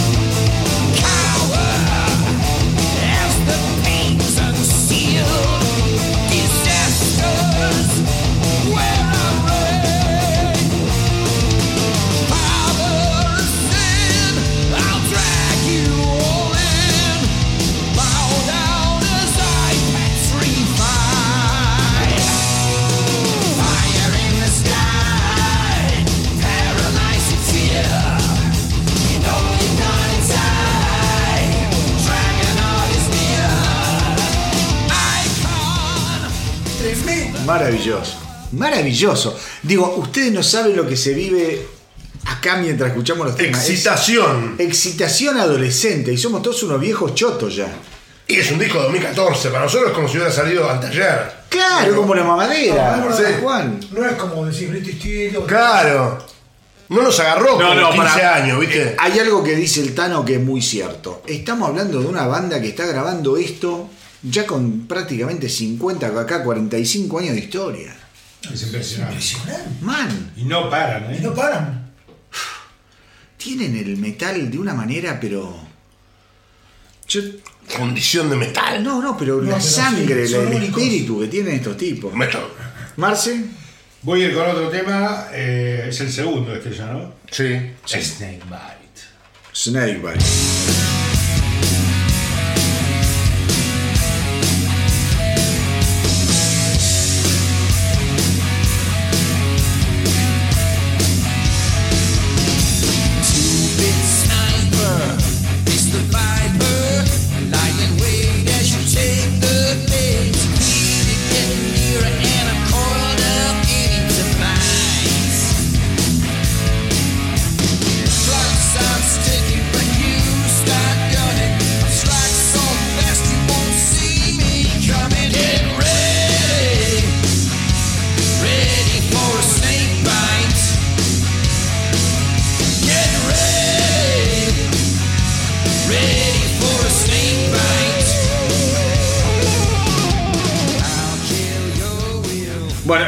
Este clásico de Judas, Clásico como de decíamos, fines de los 70, principios de los 80. Sí, muy 80, muy 80. marcadito, bien Sí, radial. bien este no fue simple. No. Qué raro. No. Disco, hasta donde yo recuerdo, los simples son Dragonaut, Halls of Valhalla y March of the Damned. Y un bien. tema que debería haber sido simple para mí es el que elegí yo. Claro. Hell and Back.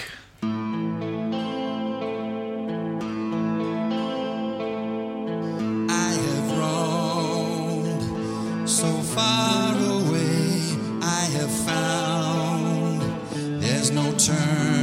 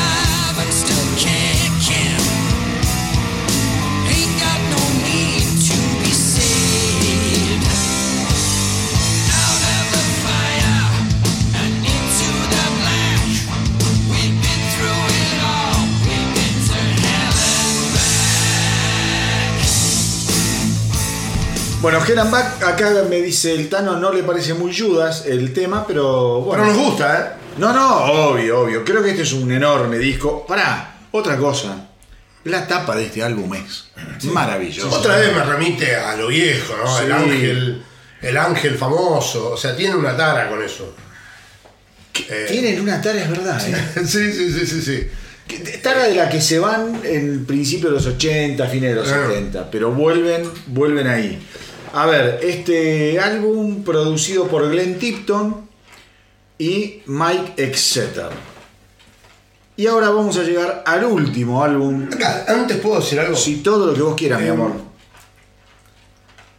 O sea, ahora voy a dejar la salida de, de- la salida parcial de Glenn Tipton, de la gira por lo menos, para que alguien la cuente.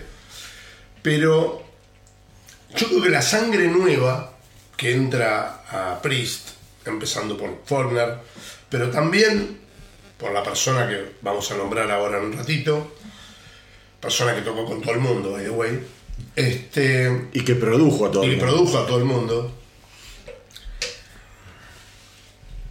que empieza a estoy seguro son ellos, empiezan a rescatar canciones de Judas Priest viejas en las giras que hacía añares que no se tocaban. O sea, Judas se había enamorado de su década del 80, que fue brillante, eh, más el material nuevo, y era difícil encontrar un tema de Sin After Sin Sí. o, de, o de Sad Wings of Destiny en las giras. Y de pronto empiezan a aparecer giras con Tyrant, Running Wild, Sí. temas que no tocaban hace mil años. Bueno, ahora estaban tocando Genocide. Genocide. Después de 40 años están tocando Genocide. Bueno, yo creo que eso es. Hay sangre nueva que dice, che, boludo, ¿qué hacemos que no estamos tocando esto? ¿Te puedo decir algo? ¿Sabes qué es, qué es la sangre nueva? Es sangre de fan en el fondo. Claro, Sí, yo total, quisiera escuchar estos temas. Sangre de fan. Claro, yo quiero escuchar estos temas. Y si voy Claro, y- o sea, vos imaginate, vos tocas, te dicen, Tano, mirá, ¿sabes qué? Nos falta un baterista en Judas. Vení, tocas vos. En algún punto va a haber una reunión, se va a armar una reunión para la próxima gira y vos vas a decir, che, loco, ¿por qué no, no- no tocamos tal tema? Porque a vos te gusta, porque debe haber eso también. Claro. Debe haber una reinterpretación y un Sí. redescubrimiento y un, con un sonido nuevo. Y Bueno, es por eso, genial, es genial, Está es todo bien buena con. Desert Plains. Amo Desert Plains. Pero ¿sabes qué? ¿Por qué no tocamos eh, Claro. Tyrant? Claro. No, no lo tocamos hace 100 años. Eh, eh, bueno, A ver qué pasa. sí. Es más, no sé cuántos años, es un tema que lo tocaban mucho más que Genocide, pero habían dejado de tocar Screaming. Y ahora Screaming for Vengeance. Screaming for Vengeance. Mm. Eso es de fan. Yo creo que son temas de fan. Y creo que es Ahí, porque, es porque la gente que está tocando tiene alguna influencia sobre eso. y no lo, no lo lograron. Creo que debe ser por un, por un input creativo que tienen los violeros que no tienen los bateros. Con Travis no lograron eso. No. Travis es como que ocupa su lugar de sueño del pibe de estar Sí. tocando en la banda de metal más grande de la historia Totalmente. y ya con eso está contento. Ya está. Totalmente. Eh, mientras que los otros, bueno, bueno, en este álbum que vamos a en- encarar ahora, 2018, muy Pero bueno, hablemos de la enfermedad de, de Tipton. Bueno, Triste. Tipton tiene mal de Parkinson. Lo Sí. venía arrastrando desde hacía 10 años. Vos sabés que con el Parkinson dicen que hay una ventana de 10 años justamente en donde los medicamentos son bastante buenos para Te que, retrasan. claro, para que los efectos no, no, no, no se hagan tan visibles y, y que te inhabiliten. Eh, Supongo que lo que le habrá pasado también, yo creo que la banda ya sabía que tenía Parkinson, como te digo, desde hacía más o menos 10 años hasta que él decide seguir siendo parte como del ámbito creativo. Y componiendo. Exacto, del ámbito creativo, apareciendo, saliendo, Participando, participando ocasionalmente. en ciertos temas que da para. ¿Sabes qué pasa? Ponerle la guitarra en cero, que haga mímica y que la gente Se regodee viendo a su ídolo y Ahí que él sienta el calor del público. Él ya no tiene más nada que demostrar. Ah, Que si Tipton le, le pones el feliz cumpleaños y no lo puede tocar y lo criticás, vos sos un hijo de puta, porque estás hablando de Glenn Tipton. No lo podés criticar. Pero- Y está enfermo. Y vos lo, ten- lo tendrías que tener todo, toda la gira sentado en un altar para que la gente solamente lo mire y lo Pero, pero al punto que la banda se planteó pasar a ser un cuarteto. Bueno, Para sí. no reemplazar a Tipton. Sí, sí, sí. exactamente. Sí, bueno, pero pará, eso pasó ahora, ¿eh? Sí, sí, sí. ahora, sí, cuando ya fueron Sí. quinteto otra vez con Andy Snip. Sí. Eso fue una locura de Halford que la desestimaron inmediatamente. no, Mi idea es que Andy. Andy Snip no Díaz. es. Está claro que Andy Snip no es un Judas Priest. No, pero Andy Snip es el productor. Es un músico, es un sesionista que toca en vivo. es el productor de heavy metal y de metal extremo más importante de los Sí, últimos sí, 20 años, sí. no tengas ninguna duda. Sí. Eh, No gran guitarrista, gran guitarrista, Gran guitarrista. y les da una mano. Claro. Es eso. Y la verdad, viste, cuando vos ya estás con los últimos cartuchos, ¿qué, qué vas a decir? Vamos a presentar a Eric Carr. No, ya está, Eric Carr era cuando la banda tenía 10 años, no cuando tenés 50. ¿En, en qué momento fue que Richie Faulkner casi se nos queda? El año Oh, pasado Richie dato. estaba tocando Painkillers cerrando el show que estaban dando en el festival Lauderan, no sé cuál, no sé cómo se llama. Eh, se empieza a sentir mal en el escenario. Se desmaya prácticamente cuando termina la canción, se va, él creo que ni saluda, se va porque, tras bastidores porque se siente mal. De pedo estaban cerca de un hospital y tenía una disección aórtica. Louder Than Life se llama, ahí me acordé. Una disección aórtica que en el 99% de los casos es muerte prácticamente inevitable, porque perdés sangre a lo loco. Lo logran zafar, pero esto es de la semana pasada que se supo. El tipo salió de gira nuevamente, qué sé yo. Una operación a corazón abierto, Sí, un sí, quilombo, quilombo grande. Y la semana pasada el tipo salió a decir que lo volvieron a operar. Porque de la- el parche que le hicieron había una fuga de sangre que le formó una burbuja de sangre que si explotaba era un quilombo. Le dijeron, anda de gira a Europa, volvés y te tenemos que operar urgente. Con la cual tuvo otra operación a corazón abierto hace en agosto y ahora está girando otra vez Sí. con Priest. Y es un tipo que tiene 41 años, con lo cual el futuro de Follner entre los vivos, ojalá sea Sí. largo. Sí. Sí, pero él, Pero va a ser una- un tipo él con... comentó, estoy lejos de estar eh, totalmente curado. Totalmente. Es un tipo que tiene problemas cardíacos severos. No le pasa a cualquiera esto. Y además que es una persona que demuestra que vos podés estar en buen estado de salud, no te, no te drogas, haces vida sana, el tipo bueno, si te come toca, bien, te toca. come y te toca, la suerte es loca. Entonces hay todo un tema también que yo el otro día veía en YouTube a un tipo que sigo, que, que es bastante interesante, y el, flaco decía, ¿cómo es que el- eh, frente a lo que le pasó a Richie Follner, el discurso sea, el tipo tiene un corazón de metal, es inmortal, y no se habla de lo que puede, le está pasando a una persona joven, muy joven, Eso lo he dicho, ¿eh? Claro. es muy loco. Sí. En un año tuvo dos operaciones a corazón abierto. Un tipo de 40 años, 41 años.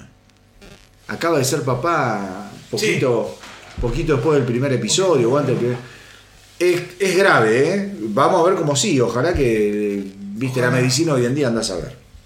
Pero bueno, una banda con quilombos. En Sí. esta época también se supo, entre estos dos discos, que Halford tenía cáncer de próstata Sí. y zafó. Zafó. Digo, son músicos añosos, viejitos, a los que queremos y siempre los queremos ver como que son indestructibles, pero el tiempo les pasa y ya lo ves. Lo tenés a Tipton complicado, a Halford complicado, que zafó, y Follner, que es un pendejo, que...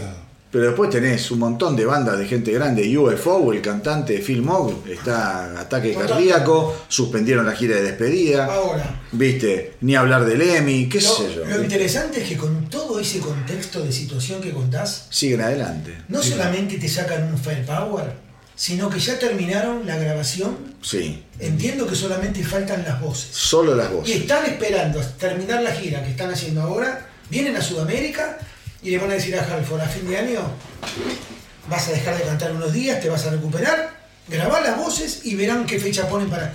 Espero, claro, lo único que espero es que Halford ya haya grabado las voces de su disco de blues, que es una tara que tiene, que la graba con el hermano, qué sé yo, de los sobrinos, que está bien. Pero que ya no se retrase más, porque ya estamos hablando de 2018, ya pasaron cuatro años, es mucho en, una, en la edad que tienen estos tipos. Me parece que hay que acelerar un poquito si vos tenés producción. Y si no, decir, miren, llegamos hasta acá, el último disco y después giramos. Pero la ansiedad en lo que nos gusta el metal, lo que nos gusta la banda, yo ya estoy como loco. ¿O no? Totalmente. Totalmente. Sí, sí. Bueno, Vamos a Firepower. Firepower. Datos, datos. Dale. Primer, por empezar, diciembre de 2017, todavía no había salido. Ultimate Guitar, publicación conocida, lo pone entre los álbumes más esperados y anticipados de 2018 junto con Megadeth, Alice in Chains, Guns N' Roses, Muse y The Offspring. Guns N' Roses. O sea, Guns N' Roses esperaban un disco, que fueron los dos singles esos medio ridículos que largaron y bueno. Sí, Hard School y la otra mierda, sí. Pero digo, había mucha expectativa. Cuando uno llega a las críticas del disco, no recuerdo críticas así desde la época de, de Gloria. A ver. Para que me diga.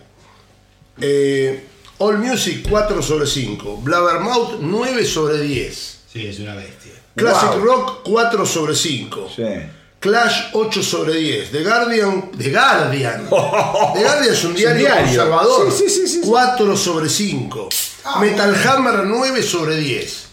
Sea, este disco superó todas las críticas Sí. que se puedan imaginar. Em, Y yo me acuerdo cuando salió que estábamos todos, cuando escuchábamos las canciones, decíamos, no lo. Yo fui uno de esos discos que lo fui escuchando como no todos juntos, lo fui escuchando por día. A mí me gusta mucho cuando eh, tengo mucha expectativa de escuchar dos temas, tres temas por día. Estábamos todos locos. De característica de este disco. ¿Quién vuelve? En este disco, a ver, ¿quién vuelve? Eh, Tom. Tom Allen vuelve. Ah, El gato Tom Tom. Allen, el productor Tom Allen. Tom muy Allen bien. vuelve. Digo, no sé si tiene que ver, pero Tom Allen estuvo en las Se etapas fusiona Allen- más exitosas de, de. Priest. Sí, Se lugar a fusiona dudas. Alon acá con, eh, con Snip. Con Snip. Sí, que- producen los dos. Claro, eso fue. Una bomba. Una etapa también, para mí, No, bueno, otra vez vuelven al tema este de colosal. la épica. Algo tipo de Helion, ¿no? De... Sí, sí, sí. el- el- el- una especie de ave, águila, ave de metal Ave de usada por metal. fuego. Una cosa de loco. des- des- destrozada, ¿no? O armándose, ¿no? no Sí, sabés. sí, sí, sí, sí, sí. Eh, nada, y lo hace. Debuta en el número 5 de Billboard 200. Debe ser más alto de toda su carrera. Es el más alto de la ¿Viste? carrera. Y sí. En lo, en lo es personal, son odiosas las comparaciones porque aparte son épocas muy distintas, pero la impronta cuando yo comencé a escuchar estos temas me vino a eh, Screaming for Vengeance. En lo personal. Sí, absolutamente, sí, sin pero duda, después sin duda. está Estoy de a gusto de cada uno. Sí. Bueno, Vamos a arrancar. nos estamos despidiendo, ¿no? Pero Vamos a arrancar. Vamos a despedirnos Vamos a arrancar. haciendo, Uy, a ver lo que viene haciendo buena música.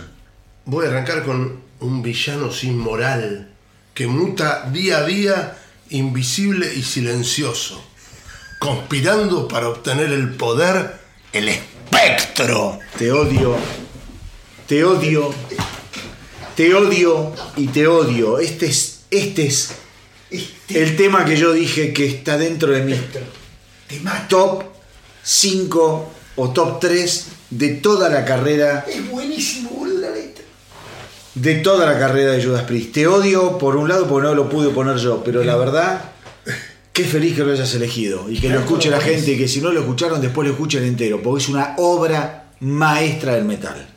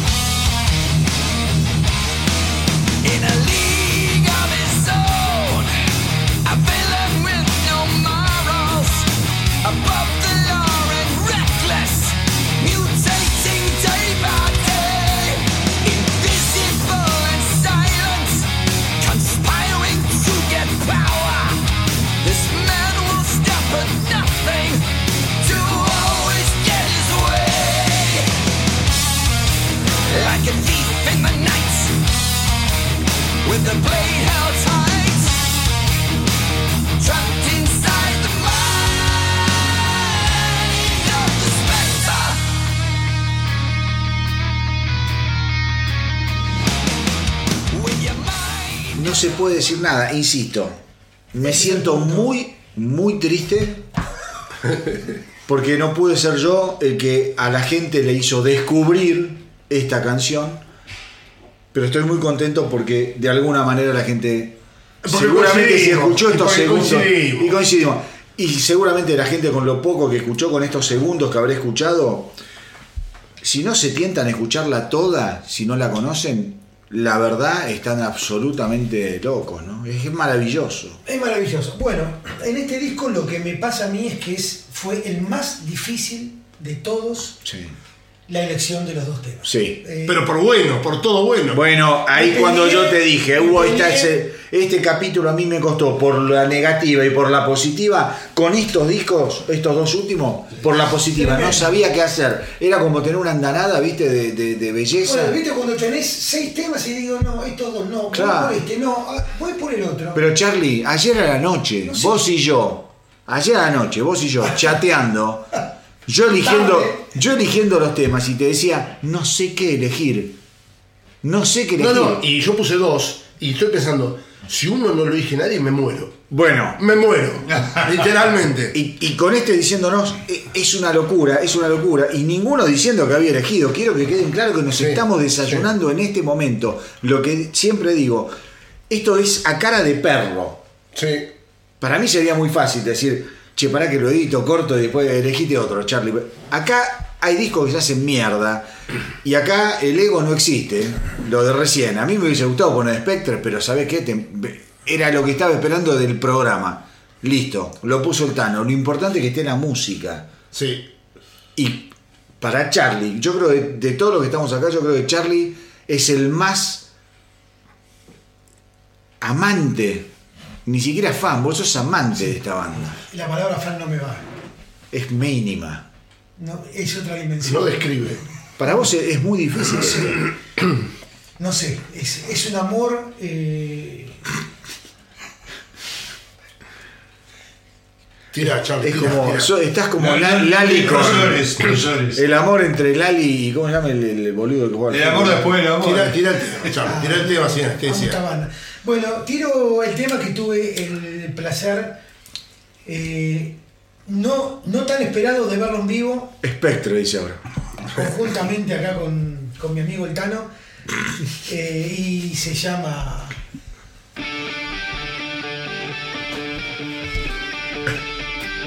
No Surrender. ¡No! ¡Qué temazo! Me cargó, me cargó.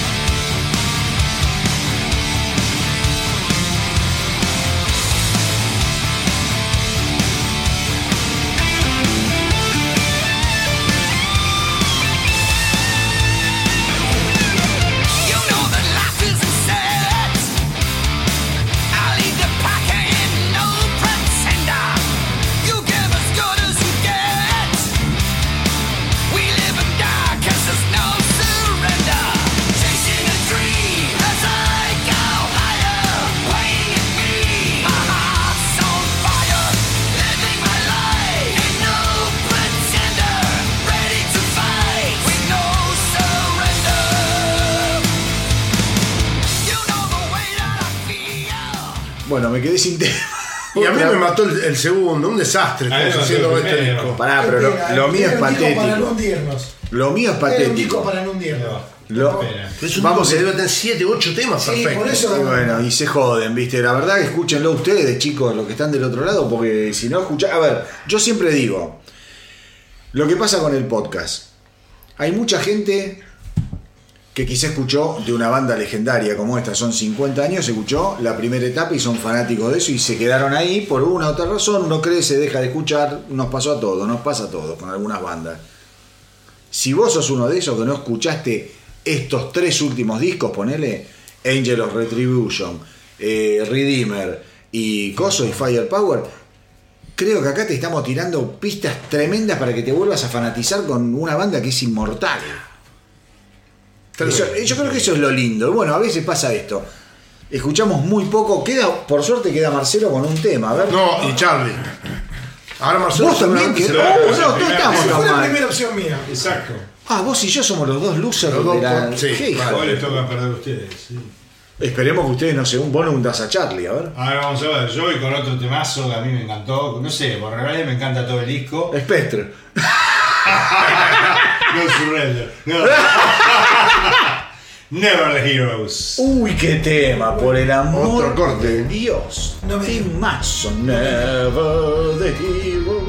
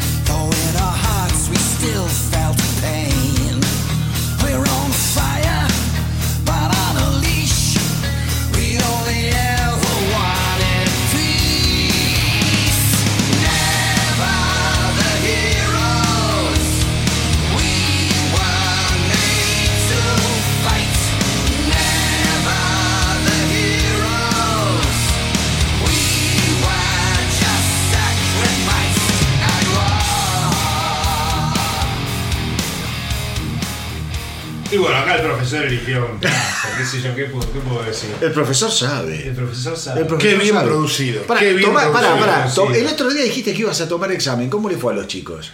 Bien, bien, le fue relativamente bien. Porque el Tano, el, ¿qué le pusiste vos? Una frase hard, ¿cómo le pusiste? Kill em all. No, Kill em all, no, una no, cosa así.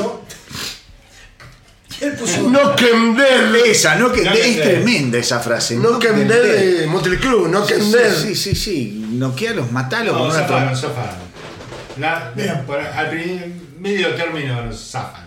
Pero sos un. A ver, a ver, hablemos para los chicos de. Vos estás en la Universidad de Palermo. Producción musical. Producción musical, el profesor Foliari. Eventos musicales. El profesor Foliari, eh, eventos musicales. Sos un profesor muy querido, por lo que tengo. Querido, sí, sí me quieren los chicos. Te, te Y quiero yo los mucho. quiero a ellos también. Muy bien. ¿Y sos extremadamente exigente o sos un benévolo bonachón? Ah. John Bonachón. Vas con el gato y un John Bonachón. No, no, no, no. Me vendo como exigente. Bueno, una puerta abierta a la guitarra. A la libre interpretación. A la libre interpretación. No, pero la verdad, Marcelo, eh, para aquellos que, o sea, siguen al astronauta, van a ver que siempre yo lo arrobo al profesor, Sí, arroba Foliari, profesorazo. Marce Folari, ok. Marcelo tiene Foliari, una línea de conducta para elegir temas que es. Siempre elige temas que están muy bien producidos, muy Sí. bien bueno, armados. Es que es lo de y él. que tienen muy buenos coros, o sea, tiene esa característica, o sea, tiene un sentido comercial cuando. Pero, pero en el buen sentido. No, pero pará, y yo lo. A ver, yo. Un día vamos a hacer un especial sobre canciones. Estaría cosas. bueno, esta- de año tal vez puede servir para eso también. Vamos a hablar de ese especial porque est- está raro todavía la idea, pero eh, yo creo que Marce lo que tiene, lo conocemos todos desde que somos muy chiquitos, to- somos todos cincuentones, lo conocemos ustedes de los 12 años, y yo a él lo conozco desde los 5 años, Sí, 6 señor. años, no sé.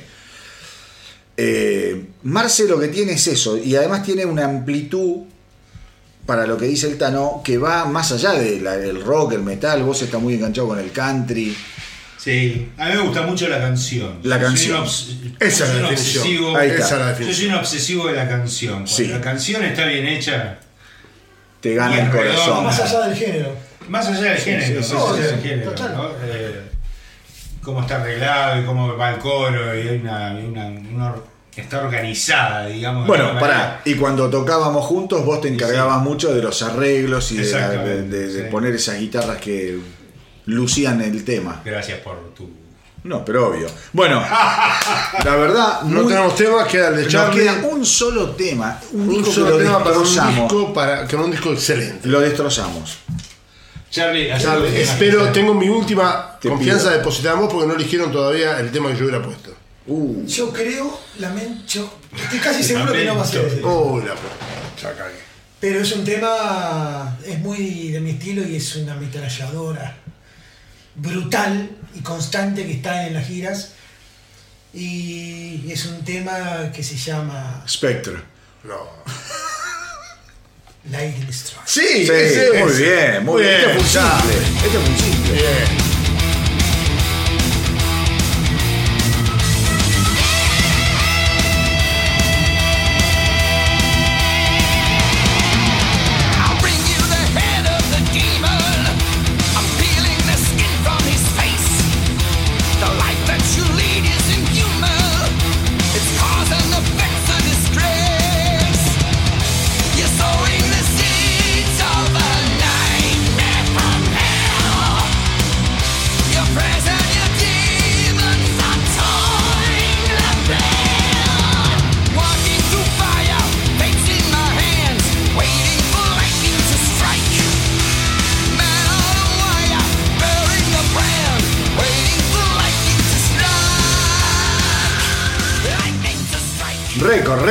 Duración, creo, este podcast. No se puede creer este episodio especial. A esperar por algo es. No, no, no, no es casualidad. Eh, bueno, Lighting, eh, a ver, eh, decíamos, ¿Cómo comienza la letra? la, la letra, el- esto fue un corte de difusión, si no fue el primero le pega Es el primero, es el primero, primer es el corte de difusión, lo primero que vos escuchás, I bring you the head of the demon, te dice.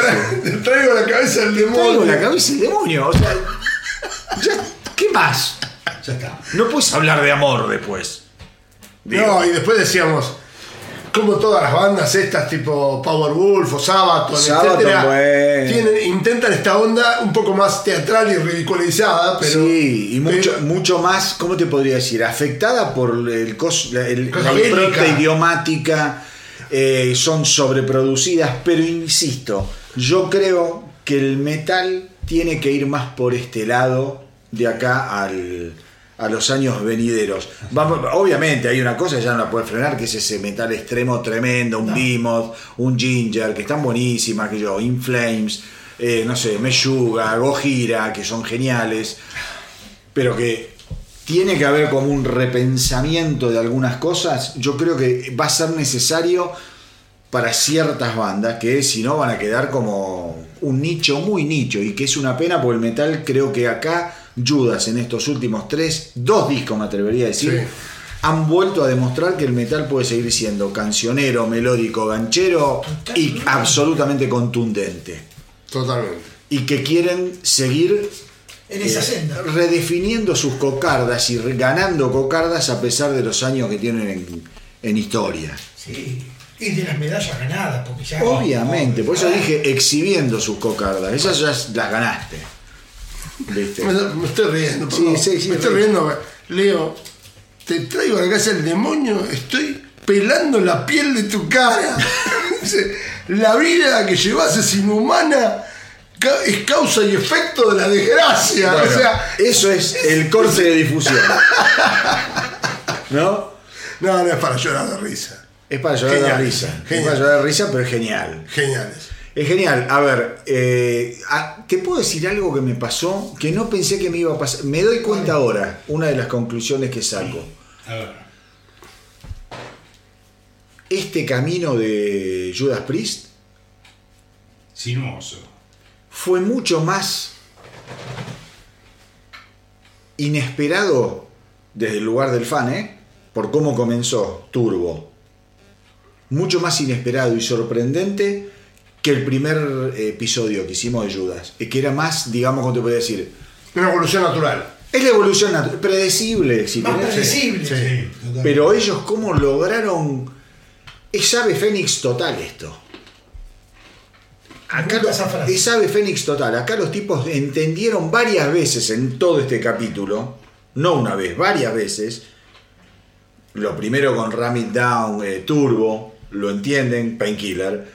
Después Nostradamus, lo entienden y ya arrancan. O sea, los tipos realmente se leen ellos muy bien también. Sí. Nada, lo único que agrego, la edad, muchachos, la edad de esta gente. 70 y La, pico de la años. edad de esta gente los pone en un lugar de privilegio frente a todo. O sea, trato de imaginar otras bandas No, de esa edad no hay. haciendo, resurgiendo de la ceniza como la de Fénix. Y la verdad que me cuesta un montón. Y hay bandas que me gustan muchísimo. Pero Tano, a ver, vas a estar de acuerdo conmigo. Black Sabbath, después de grabar el álbum 13, que fue un gran álbum para sí, mí, gran. tranquilamente podrían haber dicho, bueno, ¿sabes qué? Nos dedicamos los últimos años de nuestras vidas musicales a establecer otra vez la marca Black Sabbath como un referente de el heavy metal. No lo hicieron.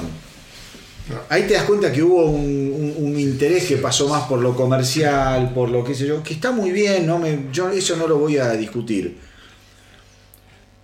Pero evidentemente acá hay, hay, hay una unidad creativa que se resiste a morir.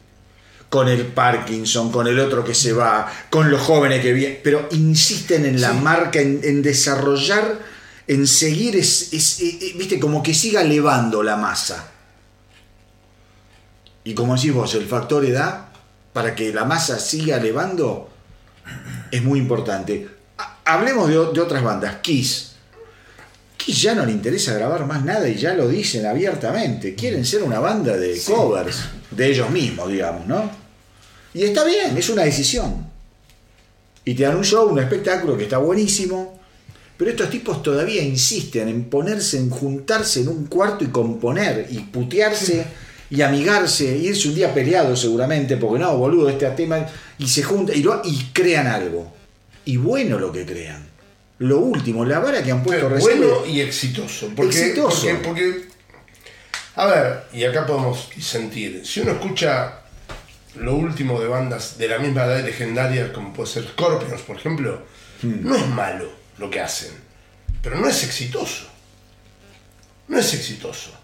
Ahí, está, ahí yo disiento. Yo creo que lo de Scorpions en Rock Believer fue muy exitoso. Eh, el disco vendió muy bien, tuvo buenas críticas y las giras llenan a lo loco. Y no tendrían ni siquiera necesidad de hacerlo. Pero es otra onda, no es heavy metal, es rock. Hard rock. Otra banda que puedes comparar es Deep Purple, ¿no? Que sigue sacando discos. Purple, ponele. A vos te puede gustar más. Por eso, lo que dice el Tano está bien.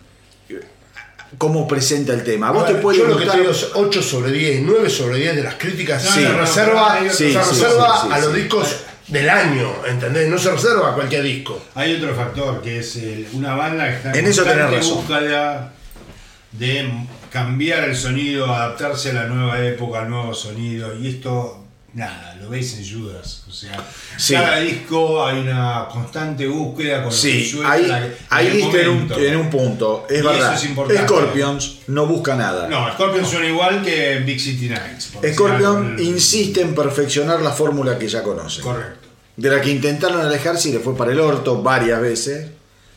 Y cada tanto vuelven a, como dice Marce, a Love at First Thing o, eh, ¿cómo se llamaba el otro? Blackout. Voy, voy a volver un, un paso para atrás y vamos, vamos redondeando. Sí. Eh, estaba mirando de vuelta la lista de temas de este disco y no puedo creer, no puedo creer que nos hayamos escuchado Evil Never Dies. Evil Never Dies es tremendo. Y Bueno, bueno, bueno. No puedo Ah, creerlo, no puedo creerlo, ¿entendés? Boludo. Es un tema que lo pones en cualquier otro disco de, de Judas Priest y está entre los tres cortes. obviamente. Pero pará. A ver, vamos a ver la lista. de ¿Cómo es este, este No. disco? Firepower. Una, una bomba atómica. Lightning No. Strike. Sí, Bueno, Evil Never Dies. Bueno. Never the Heroes. sí. Necromancer. sí. Children of the Sun. Tremendo. tema. Tremendo tema. Guardians, ponele. Por ahí. te puede gustar o no. Rising from Ruins es espectacular para Sí, mí. bueno. Sí. Flame Tower es otra joya. A mí me encanta. Yo lo tenía a uno. Bueno, Spectre es terrible. Sí. Traitor Gates Más o está menos. bien, ponele. No Surrender. No Surrender es una locura. Lone Wolf.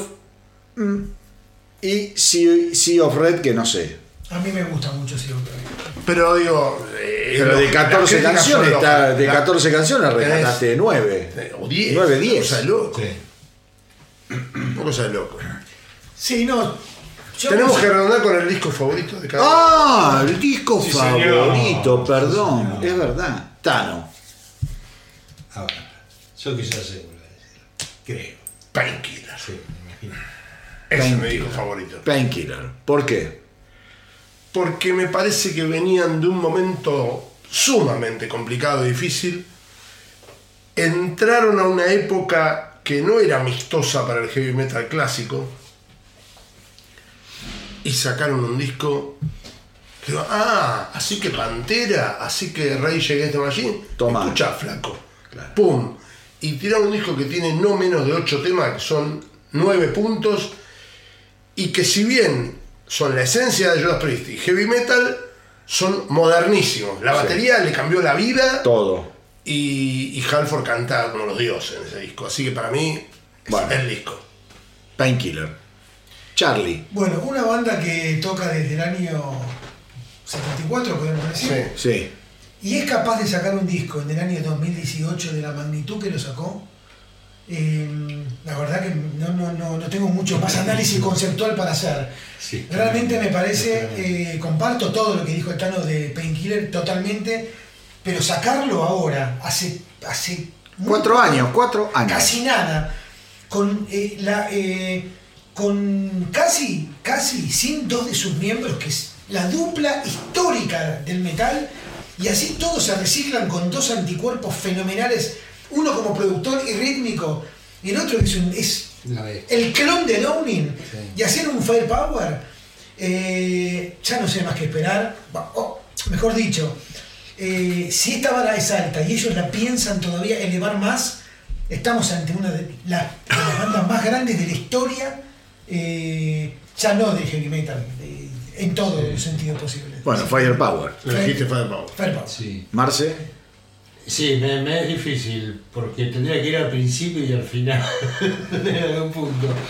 Pero, Pero nada, yo con, a Turbo me gusta por la época, lo, lo amo, ese- amo la época esa, digamos. Entonces creo que me encanta Turbo, pero creo que Firepower tiene esa cosa de eh, esto que decís vos, estamos en resurrección. 2018 en otro mundo completamente distinto del de Turbo, de la música, del negocio.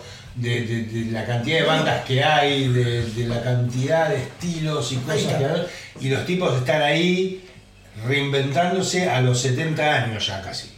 ¿sí? ¿No? Es impresionante y la verdad es increíble. Firepower es un disco increíble y como dijo Clásico, rescato Turbo también, pero bueno, elegiría Firepower. Bueno, en mi caso es Angel of Retribution. Me encanta que haya elegido ese disco. Sí, para mí es un, es un comeback, es realmente se siente la necesidad del comeback. Ahí vos, los tipos Sí. tenían algo que probar y para mí es sensacional. Creo que es un disco que suena bien, tiene grandes canciones, están todos como a punto todavía caramelo a nivel edad, a nivel energía, con un baterista espectacular. Eh, y la vuelta de Halford evidentemente muestra que, como decíamos antes, la unidad hace la fuerza. Acá no hay mucho más que hablar. Por separado pueden ser grandes músicos. Juntos son una banda, Sí. una banda letal. A mí, ya te digo, si no hubiese elegido ese disco, hubiese elegido Nostradamus por otras razones. Por otras razones. Por Primero porque a mí me gusta mucho el, el- el- el rock progresivo, me gustan Sí. mucho las obras conceptuales, me gusta, me gusta eh, esa onda mucho y creo que para mí, como te dije, yo pensé que lo iban a encarar desde otro lugar, mucho más metalero. Y lo encararon realmente como artistas. Y eso al, al momento en, en el que lo hicieron, yo lo valoro muchísimo. Pero, palo a palo, yo creo que Angel es un discón. Un discón, un gran comeback. Y marca también un, un nuevo comienzo para, para ayudas. Así que está todo bien. Todos elegimos prácticamente, bueno, ustedes dos, Sí. vos con algún matiz, porque elegiste Sí. también un poco de turbo. Un poquito de Turbo. Eh, habla las claras de la banda, ¿no? Sí. Sí, y ahora la clave es que no sé si hemos tenido un especial con tanta duración como este. No, no, está bien, la duración, yo como siempre digo, el podcast, el que lo entiende, lo entiende. Se escucha toda, todo el mes. Se escucha toda la vida, Vayan de a 10 minutos y listo. Se escucha toda la vida un podcast, eh, hay especiales que duran más, menos, los programas del astronauta duran una hora, una hora y media. Los especiales creo que son súper ricos para todos aquellos, no que quieren necesariamente escuchar música y lo nuevo, y- sino saber aprender un poquito más. eh, no porque nosotros seamos profesores de nada, pero los preparamos, estos especiales, estamos con información sobre la mesa, nos lo tomamos con cierta seriedad y creo que eh, es interesante para, para cualquier tipo que le guste el metal o la banda en cuestión escuchar estos especiales. Va a haber cosas que le puede llegar a, a saber o a sorprender más y si no, tal vez la forma en lo que decimos, se divierten, está todo bien. Así que yo les agradezco a los tres otra vez que me hayan acompañado. Creo que este fue un especial muy especial para todos. Sí, sí. Muy especial. Sí. Estamos, eh, ¿cómo te podría decir? En el borde, en el borde de un nuevo abismo para Priest, que supongo el año que viene comenzaremos Sí. a, a saber un poco más de qué va. ¿De qué va? Mientras tanto lo veremos en Argentina. Mientras tanto, vos, eh, Marce y el Tano los van a ir a ver. Yo no, No, conseguí Char- entrada. Ah, vos y Charlie, Tano y el Charlie los van a ir a ver. Espero que lo disfruten muchísimo. Sí. Va a ser seguramente un show inolvidable. Sí, sí, sí. Inolvidable. Los que 50 años de Judas Ver es un, hecho histórico, así que me, me alegro por ustedes. A los que están ahí, gracias por habernos escuchado. Como siempre, el domingo que viene, la semana que viene, ya voy a estar con el formato eh, lógico, normal del, del- del podcast del astronauta del rock, contándoles todo lo que fue pasando a nivel novedades, estrenos, chimentos, cosas del rock and roll que nos gustan a todos. Y nos despedimos con ese saludo que ya es un clásico a nivel internacional, porque el podcast se escucha en muchos países del mundo. Así que eh, hoy lo vamos a decir en húngaro. No, mentira. Vamos. A la una, a las dos y a las tres, mis queridos rockeros. ¡Que viva el rock!